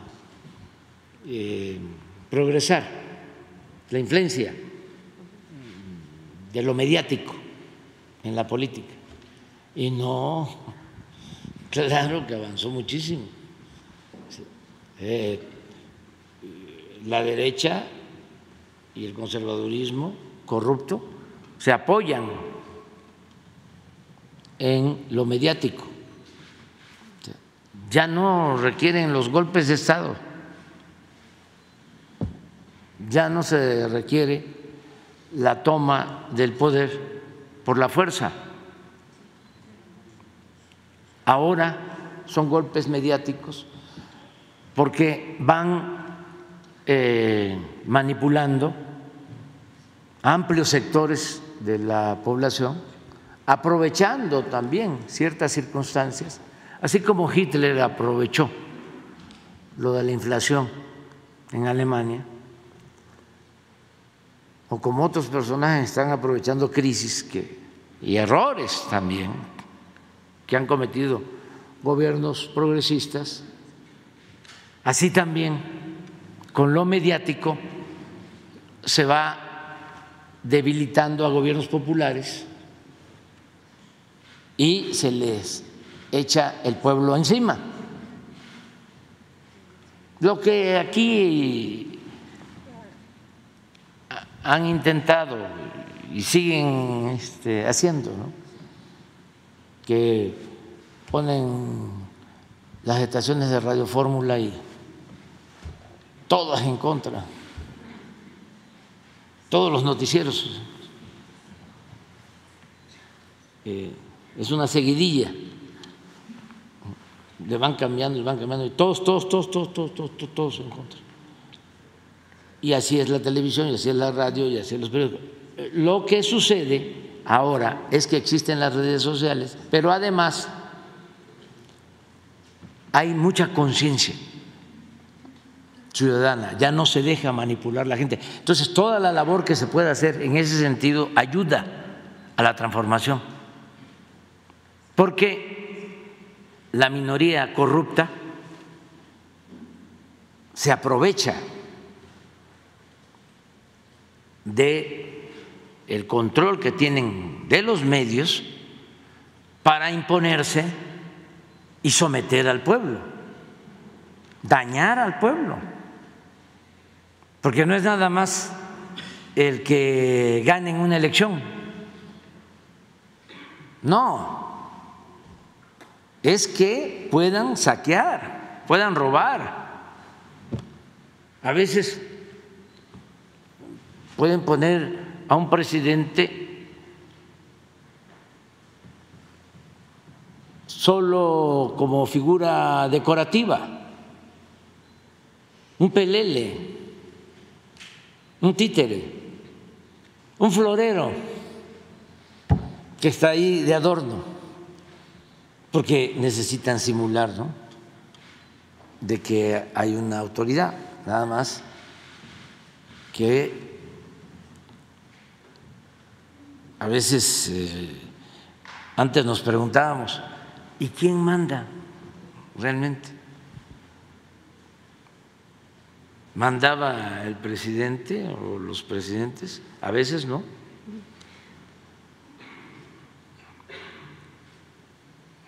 Presidente. Gobernaban pero no mandaban. Pero bueno, entonces sí es importante esto del reforma como eh, hacer la aclaración, y esto desde hace algún tiempo, de su línea editorial de Carmen Aristegui.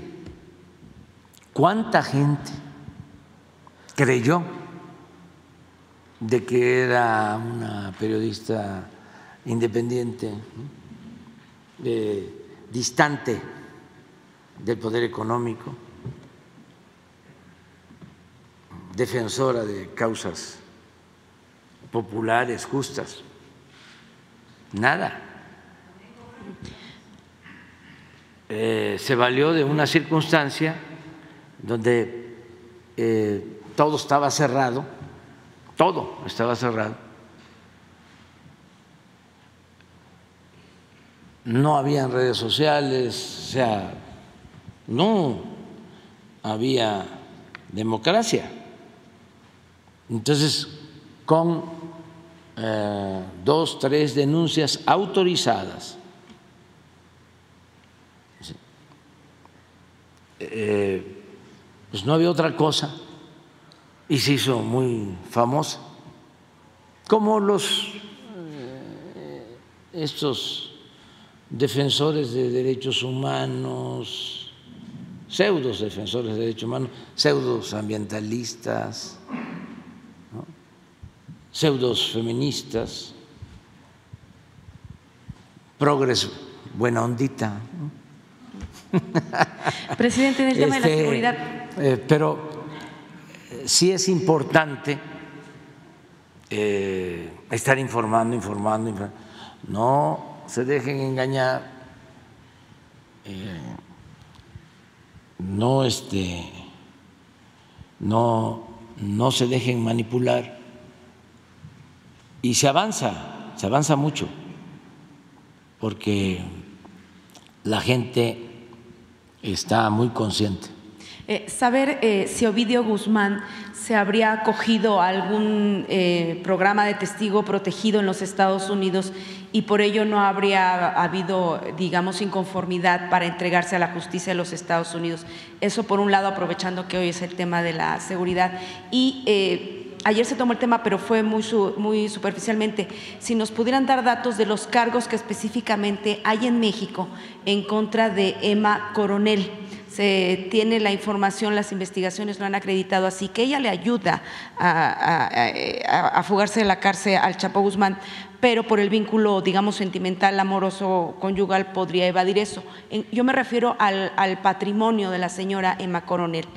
Eh, en dos planteamientos y un tercero que sería una solicitud eh, si su gobierno podría transparentar el expediente de Genaro García Luna en cuanto a los exámenes de control de confianza que presentó o que habría presentado, no sabemos, cuando fue servidor público, los controles de confianza a los que fue sometido Genaro García Luna.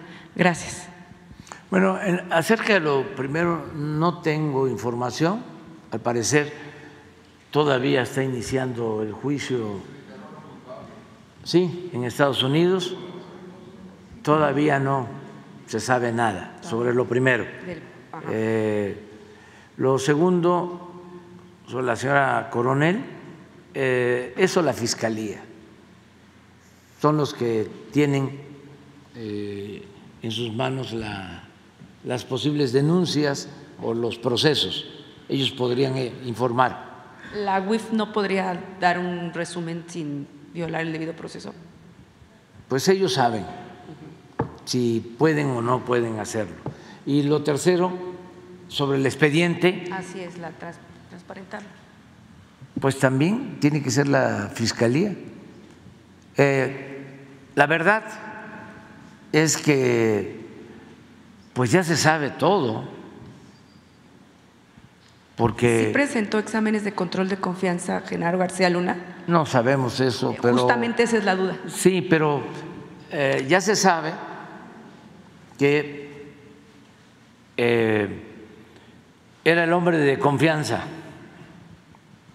de Calderón. No lo dicen los medios, pues. No lo dicen. O cada vez que aparece un cometa, ¿eh? de vez en cuando. Eh, son temas que no tocan en los medios convencionales, porque no les conviene. Pero periodísticamente mm, son temas importantísimos, porque estamos hablando de cuando se estableció en México un narcoestado. Y resulta que todo está pasando de noche, o querían que pasara de noche. Una cosa gravísima. Siempre eh, he puesto el ejemplo, porque eso ayuda mucho, el contraste. Imagínense, Rosa Isela es secretaria de Seguridad, que eh, estuviese haciendo lo que hacía García Luna.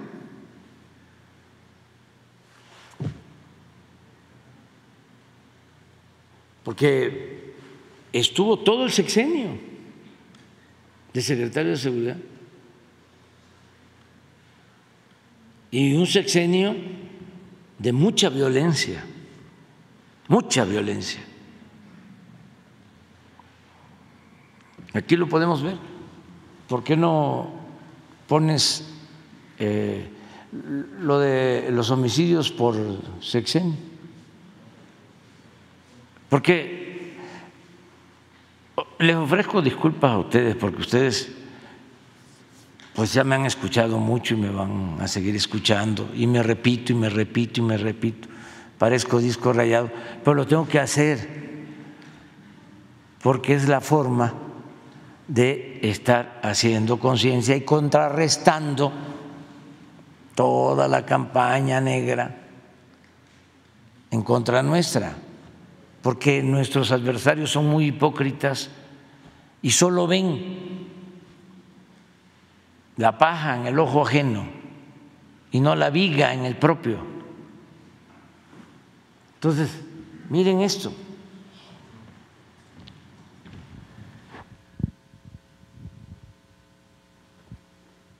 Aquí entró García Luna y Calderón.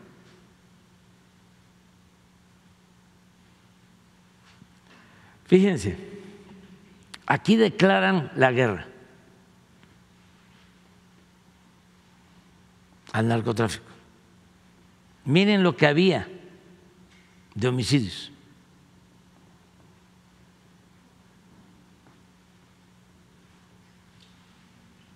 ¿Qué los llevó?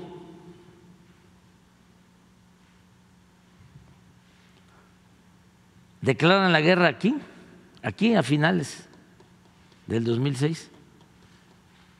no, a principios del 2007, en enero, que se viste de militar y va a Pachingán, a la Tierra Caliente, y le pega un palazo al avispero a lo tonto.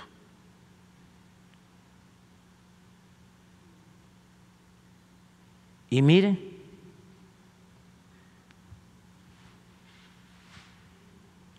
de ocho mil homicidios a 27 mil.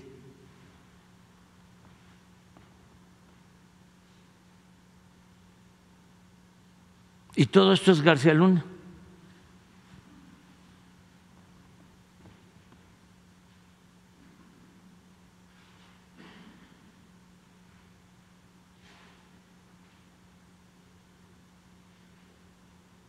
Eso dicen, no, es que hay mucha violencia acá, sí, pero miren cómo nos los dejaron. ¿Y qué estamos haciendo? 17% menos. Aquí lo aumentaron 200%.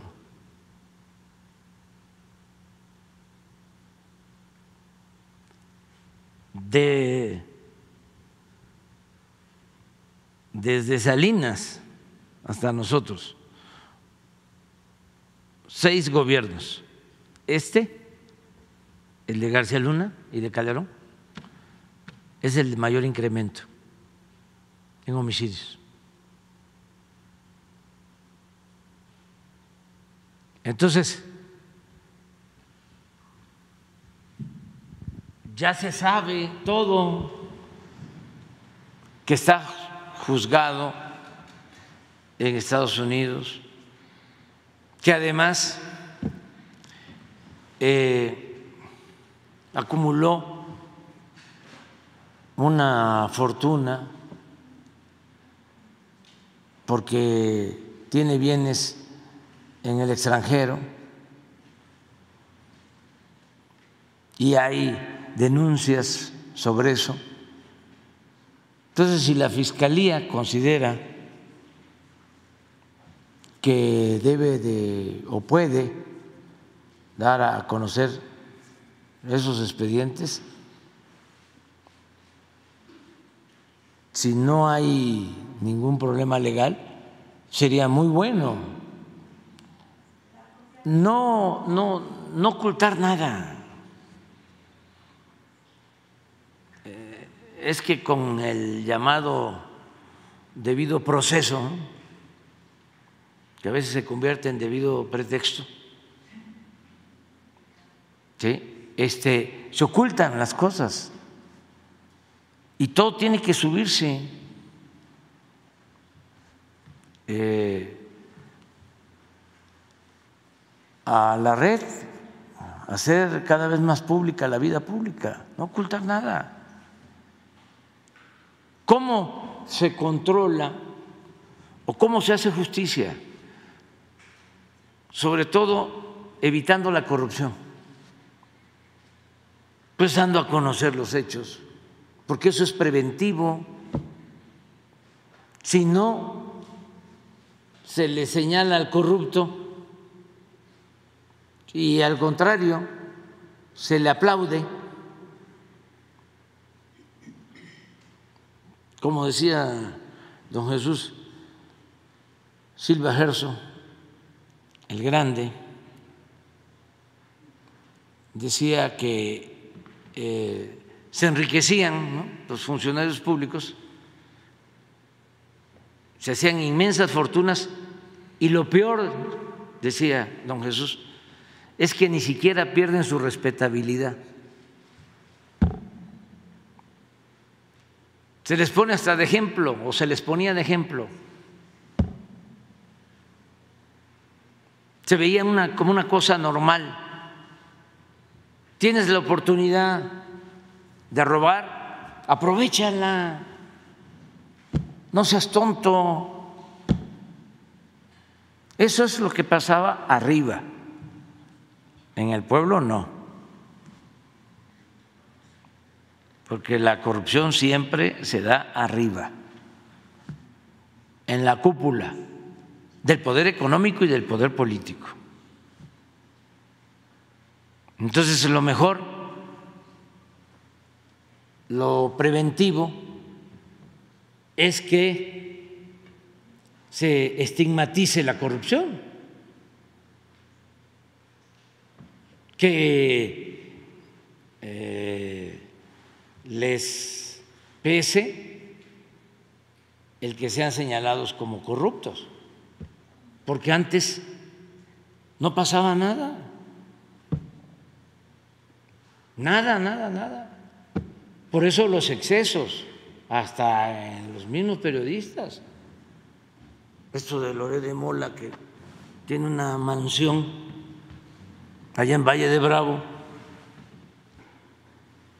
y departamentos de lujo en la zona más exclusiva de Polanco.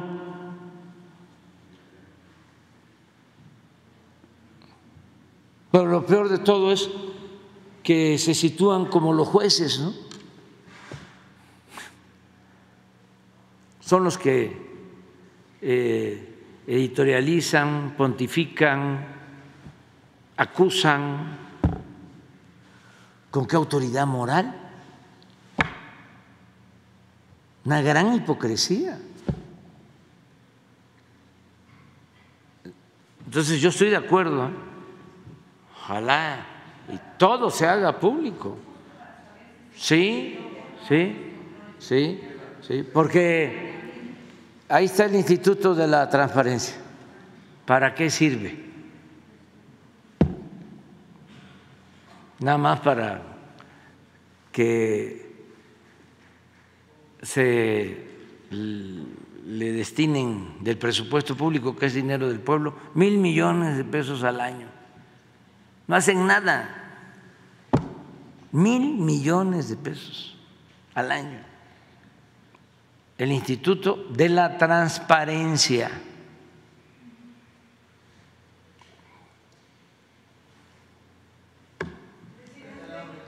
Vamos por acá.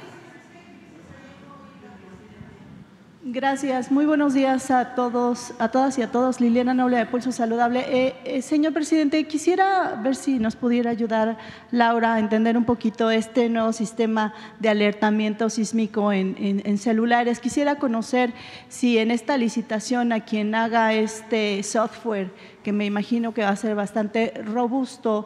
Eh, será enviado un mensaje, pero será un mensaje de texto, un mensaje sonoro con el sonido habitual de la alerta que a veces provoca mucho temor.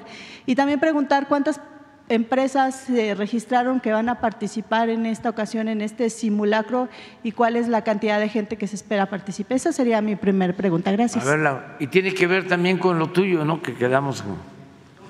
Es lo mismo.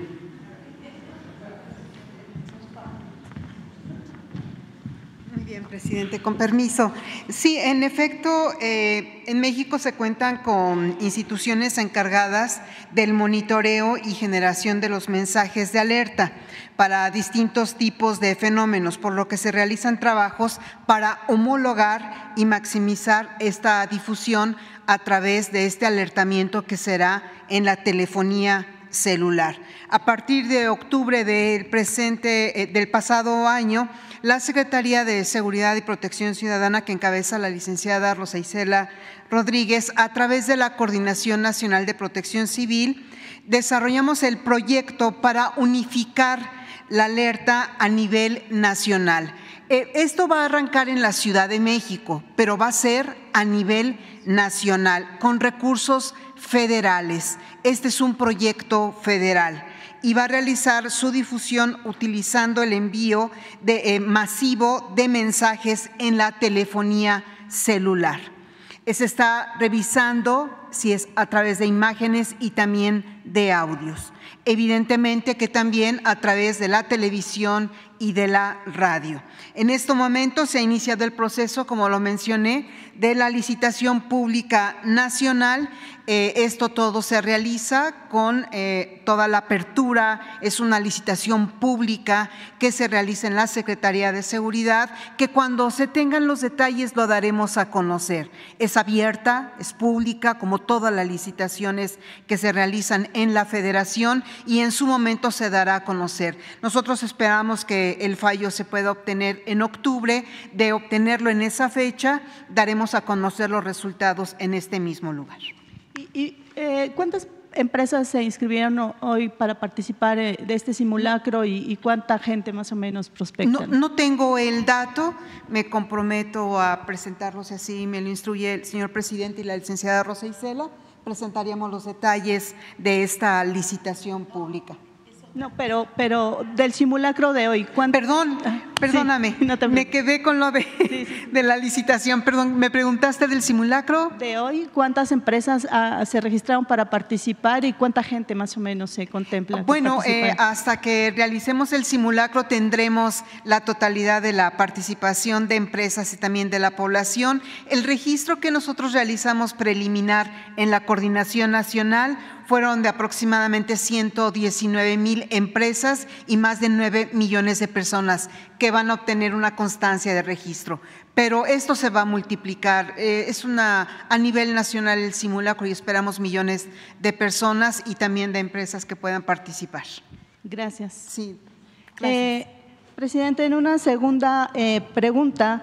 Eh, bueno, finalmente ya el aeropuerto eh, obtuvo ya la categoría 1 de seguridad aérea después de casi 26 eh, meses. Yo quisiera preguntarle si ya tienen prospectado cuáles serían estas nuevas rutas que se implementarán, porque ya se puede generar estas nuevas rutas a Estados Unidos, cuáles serían las rutas de Estados Unidos a México que contemplarían y más o menos a cuánto prospectan que incrementarán los recursos a nivel nacional eh, eh, esta nueva categoría y por supuesto cómo se incrementará o cómo visualizan el incremento del turismo en nuestro país. Gracias. Bueno, no tenemos eh, una proyección sobre cómo va a beneficiar el que se haya regresado a la categoría 1, el aeropuerto.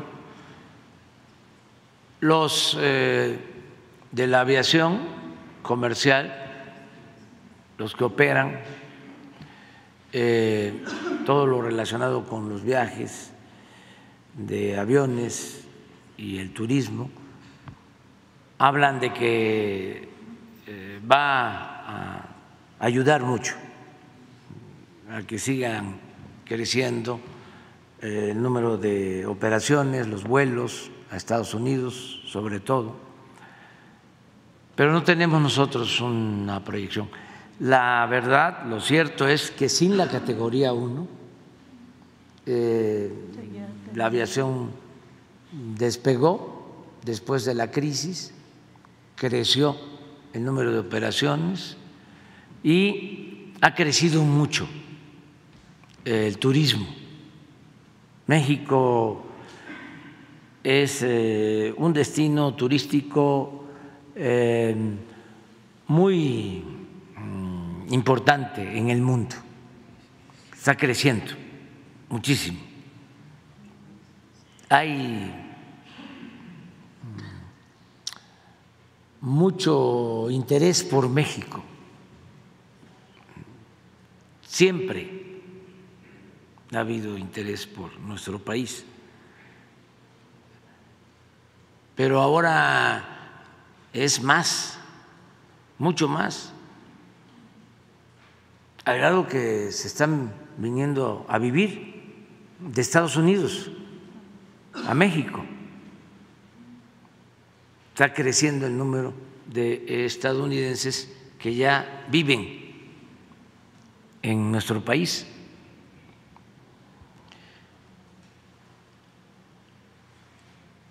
yo creo que pronto vamos a saber qué tanto está creciendo el número de operaciones, los nuevos vuelos a Estados Unidos y también el que eh, se vayan eh, trasladando vuelos a el Felipe Ángeles para que no esté saturado el aeropuerto de la Ciudad de México. Ya se llegó a un acuerdo de que las líneas van a ir eh, trasladándose a el aeropuerto Felipe Ángeles, eh, se van a limitar las operaciones por la saturación en el aeropuerto de la Ciudad de México. Y se dio un plazo hasta el primero de enero, la primera semana de enero del año próximo, pero con el compromiso de las líneas de que empiecen ya a trasladar más vuelos al aeropuerto Felipe Ángeles. Gracias, presidente. Y finalmente, de estas 16 mil más o menos hectáreas que, que están consideradas como áreas naturales protegidas, Quisiera conocer, bueno, ayudan a, generar más microclimas, protegen la biodiversidad, eh, reducen la capa de ozono, aumentan el oxígeno, etcétera. Yo quisiera saber si de estas 16 mil se tienen contempladas las posibles que se pudieran anexar con el tema de Calica y cómo va el tema de Calica o eh, ya están contempladas y también conocer si esta sumatoria eh, se contempla en los acuerdos de París y se conoce cuál es el beneficio que finalmente otorga México o que, propone México en la reducción de la capa de ozono ya con esta cantidad de hectáreas de áreas naturales protegidas. Gracias. Sí, México está contribuyendo mucho a enfrentar el problema del cambio climático, porque eh, lo estamos haciendo en dos vertientes. Primero, tenemos el programa de reforestación más importante del mundo, el programa de reforestación más importante del mundo, que es Sembrando Vida no hay ningún programa así en ningún país del mundo. Eh, estamos eh, ya cultivando árboles eh, frutales, maderables, en más de un millón de hectáreas. Y son 440 mil sembradores ejidatarios, comuneros, pequeños propietarios, mil millones de árboles, mil millones de árboles.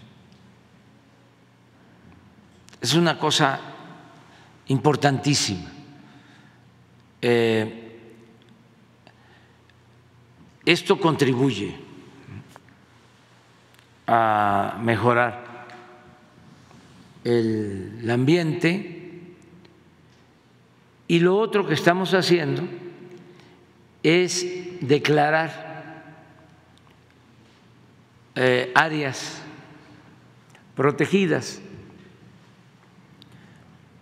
eh, extensiones que se tenían en Fonatur para la construcción de hoteles, eh, se han decretado ya como zonas o áreas protegidas en Guerrero, en Oaxaca, en Quintana Roo, en Baja California Sur, alrededor de 16 mil hectáreas. Eh, es proteger eh, estas áreas naturales y permitir el disfrute de estas áreas naturales a la población en general, que puedan, lo decía yo hace unos días, eh, ir a las playas, porque la tendencia durante el periodo neoliberal fue la privatización de las playas. Eh, eh, no se podía ir a las playas porque eh, todas estaban privatizadas. No habían playas públicas y ahora se están abriendo muchas playas públicas. Y vamos a continuar decretando reservas, por ejemplo, lo que se hizo en el lago de Texcoco. Ya es un área natural protegida. Son como 12 o 15 mil hectáreas, ¿no? Eh, eh, a ver si nos dan el dato. Ya lo que es el lago de, de, Texcoco. Y eh, en Calakmul se va a ampliar la reserva y va a ser la segunda reserva más importante de América Latina después del Amazonas. creo que va a llegar a un millón quinientas mil hectáreas de área natural protegida. Solamente en el sexenio nos va a superar lo que ordenó y llevó a la práctica el general Lázaro Cárdenas en cuanto a la declaración de reservas naturales. Vamos a dejar eh, pues eh, millones de hectáreas. Estamos viendo lo de Calica, qué bien que lo eh, este, tocaste, porque no han dado respuesta. Son de los que están esperando que se termine el gobierno. Eh, piensan ¿no? que van a regresar a hacer lo de antes. Esos señores de, de Calica deberían de conocer los antecedentes de cómo cuando Salinas de Gortari se le echa la culpa a la señora Julia Carabia, pero no. Ella tuvo que ver, pero el permiso original lo dieron cuando Salinas. Lo que hizo Cedillo con la señora Carabia fue ampliarlo o renovarlo. Pero este empezó desde Salinas y ellos no tuvieron la concesión original, se la dieron a otra empresa y esa empresa les vendió a ellos los terrenos. Pero les estamos haciendo una buena oferta, les estamos eh, comprando todo y ya se hizo el avalúo y aún así no responden.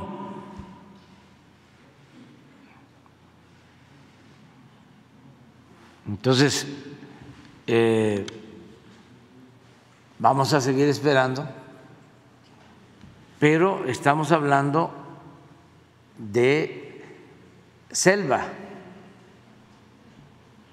estamos hablando de manglares. y son como 2.400 hectáreas. Hay muy cerca de Cancún, en Playa Morelos, unos empresarios que acaban de eh, entregar para que se conviertan en zonas protegidas como 300 hectáreas, a ver si nos... Este, en Morelos, sí. En Puerto Morelos, ¿qué, dije? Playa. No, en Puerto Morelos, sí. Este, como 300 hectáreas de manglares escriturados, es decir, que eran de ellos, era un fideicomiso y decidieron entregar para que se declaren áreas naturales protegidas. Y eso es muy importante, porque eh, ¿a qué vienen los turistas? Pues vienen a disfrutar de el mar bellísimo del Caribe, pero también pues a, disfrutar de la naturaleza, de todas estas eh, amplias zonas de mangle, la selva, la fauna, los sitios arqueológicos. Entonces, si no se cuida eso, si seguimos teniendo eh, a Calica, que es un banco para extraer grava, para extraer material y llevarlo a Estados Unidos para que arreglen los caminos en Estados Unidos, las calles, con el material que sale de una de las zonas turísticas más importantes del mundo. Es como si eh, fuésemos a la Florida, nosotros, ¿no? Y este y explotamos un banco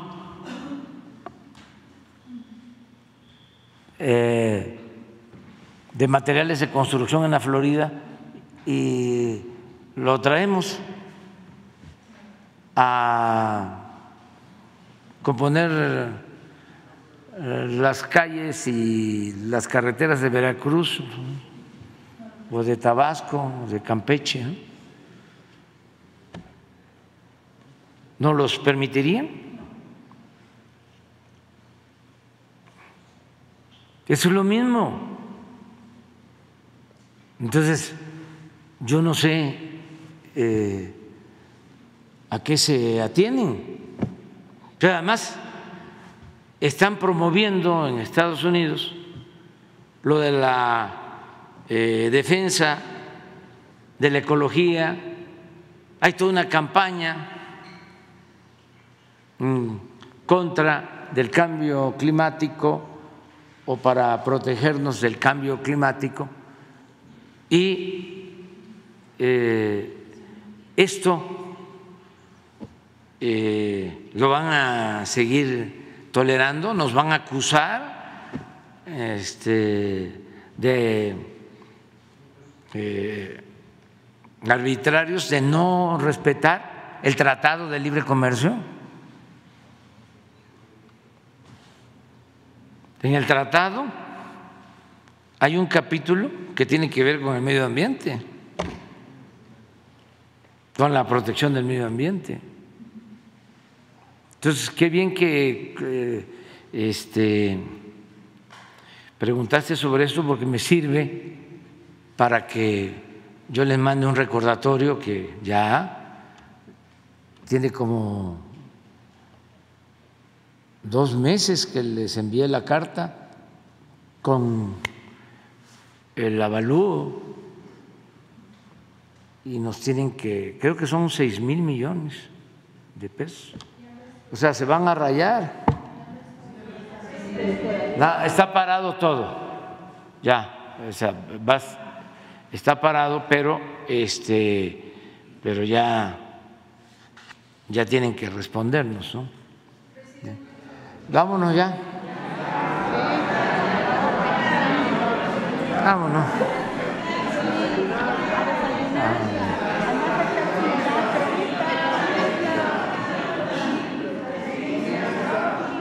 Sí, listo.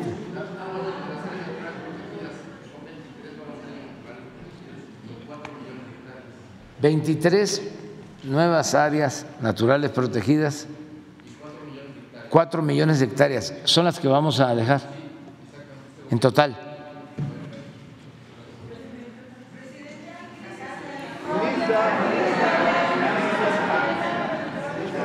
Es lo de lo de la mina. Vamos a tratarlo mañana. Sí. Le dejamos a las dos.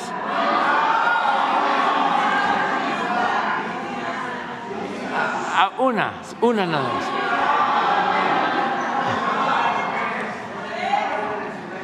A ver, este, ¿sin lista o con lista?